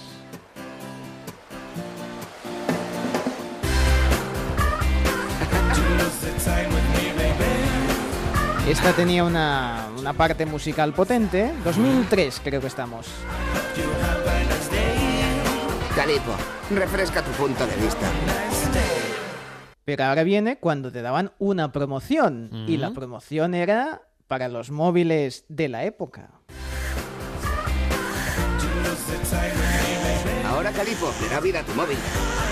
Envía un SMS y consigue saldo gratis. Amigo, envía un SMS y te vamos a dar saldo. ¡Saldo! saldo gratis. Qué triste era aquello de eh, me quedo sin saldo. Es verdad Sí. que era una situación muy desagradable. bueno. Luego inventaron lo que entre personas se pudieran traspasar el saldo. Ah, pues mira, yo no a, a eso no llegué. Y, y bueno, claro, luego ya llegaron las tarifas planas y Bueno, internet. exactamente. Pero bueno, los anuncios de helados también se han ido modernizando y en su ¿Qué momento... te regalarían ahora? Sí, a cambio, en lugar de saldo... Megas, gigas. Ese, pues oye, estás dando una gran idea. Estoy dando una idea y las regalo demasiado Sí, esto estas nos- ideas. nos suele pasar. Sí, pues mira, ¿eh? Te tomas un helado y Bueno, te- hay que tener unos puntos del Candy Crush, por ejemplo. Hoy a mí eso me, ahora estoy muy viciado. Bueno, vamos a, a- como decía, en su momento se modernizaron e intentaron, incluso digo intentaron, poner elementos así tipo rap. Rico frigo. Calipo, calipo, hipo. El frigo que quita hipo. Frigo lima limón. Qué refrescante ocasión. Calipo, hipo, hipo. Fresco, fresquito, calipo. Aprietas y sube, lo dejas y baja. Sube, baja, sube, baja. Fresquito. Calipo. El sube, baja, aprietas y sube, lo dejas y baja es una frase que siempre he pensado que jugaba directamente con eh, otro tipo de elementos. Pero ya uno que me ha parecido una joya de encontrar, ya nos vamos a los años 60, ¿eh? Ojo, ojo, peligro que nos vamos para atrás. De la marca Kami, mítica Kami, un helado Ahora conocido como helados Nestlé. Sí, pero eh, que sería el típico de barra, ¿eh? ese, ese helado que El es de para corte, hacer el helado- de corte, helado de ¿eh? corte, el helado de corte, pero ojo que este se llamaba Kami 500 e incorporaba un elemento revolucionario. Todavía hay personas que no saben que no hay que correr para tomar helado de postre. El helado Cami 500 viene en una caminevera que lo conserva perfectamente de 2 a 4 horas desde que usted lo compra. Saboree Cami 500, el postre en caminevera. En Kami Nevera. Que era, no Pero dejaba... tecnología, por Dios. Tecnología punta. No dejaba de ser esas cajitas como de por expand que Mm. envolvían al helado. Tenía una cajita de forma que tú lo abrías. Era como una, para una capa el- externa. El domingo por la tarde, ¿no? Exactamente. O sea, el domingo de la comida familiar, pues no tenías que ir corriendo a casa porque te acabas de comprar el helado. O sea, podías llevar el helado tranquilamente. Me parece una gran idea. Hoy ¿no? en día, en muchas heladerías, cuando te llevas un litro, medio litro, te lo ponen en un envase que no deja de ser eso, ¿no? Pues, eh, Pero eso esas son ya- las que la venden a granel, las heladerías tradicionales y tal. exactamente. Claro, también te cobran el helado Sí, sí, era un a otro precio, sí, que no es el de los 500, helados industriales, es- claro. A 500, Te pueden regalar la nevera y Sí. un chupa chups. Totalmente, totalmente. Pero vamos a, a otra marca, si te parece, Avidesa. Avidesa. Oh, grande. que tenía el Apolo. Este verano sacarás la lengua.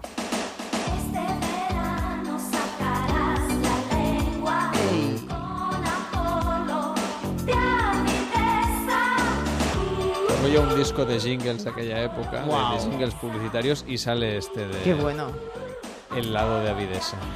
En este anuncio salían De Avidesa. modelos, ellos y ellas, que yo diría que alguno ha sido famoso. Me ha parecido ver a alguien famoso, pero si hay algún oyente que lo sabe a ciencia cierta, que nos lo diga. ¿Qué famoso, que ha sido después modelo tanto masculino como femenino, salía en este anuncio? En el siguiente, que es, el, que es de Cami, que es el Wopo, estoy seguro que Un sale... helado que se llama Wopo. Wopo. Y he visto de muy joven ahí a Mireia Canalda Ah, mira. que también ha sido famosa luego como modelo, como presentadora. El Wopo de Cami. El guapo no es una lupa, ni tampoco una raqueta. Toma ya. No es un micrófono, no, no, no. No. Lo que es un guapo te lo digo yo. El guapo es un helado redondo, lleva un palo. Un guapo es el helado que Cami ha preparado. De ¡qué guapo!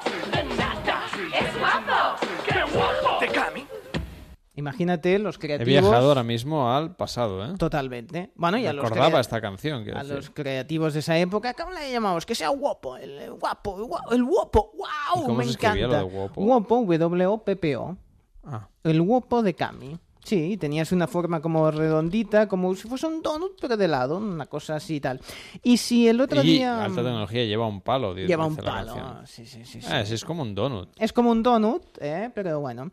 Si el otro día eh, flipé con el, con el trafiquito, que era un helado que no me acordaba, pero que tenía forma de, de bueno, de, de señal así de... No debió ser un gran éxito esto del Wopo, ¿eh? Porque hay No. una foto en Google Imágenes y con suerte. Y con suerte, sí, sí. Pero vamos a terminar esta, este recopilatorio de helados con un clásico que nos faltaba de Ah, gustan los Mico, clásicos. que era el Mico lápiz. ¡Hombre! Vamos con él. Te vas a comer el lápiz. Te vas a tragar las gafas.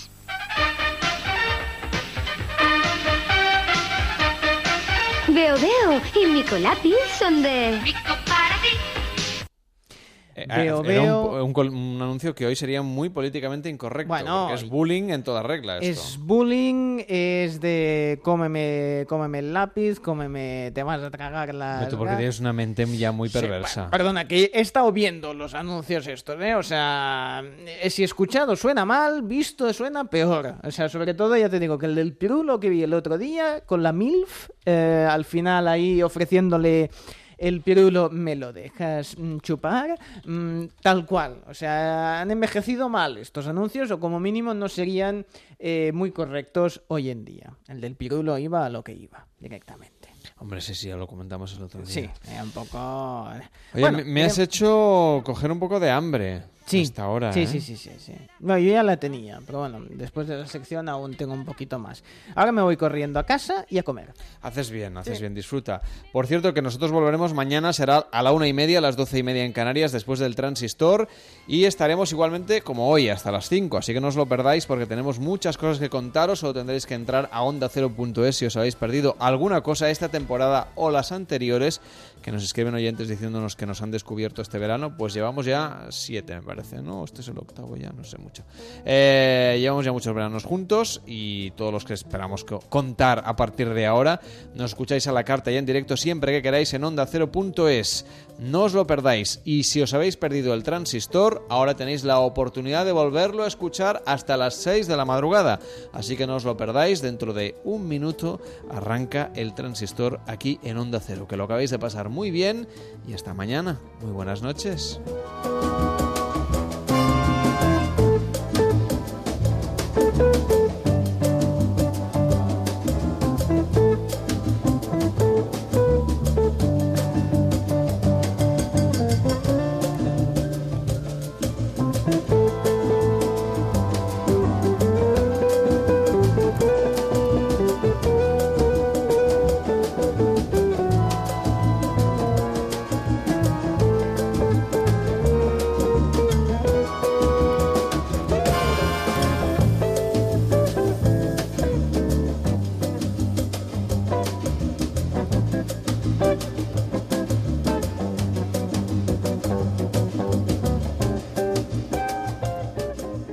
Las noches de radio son diferentes en Onda Cero.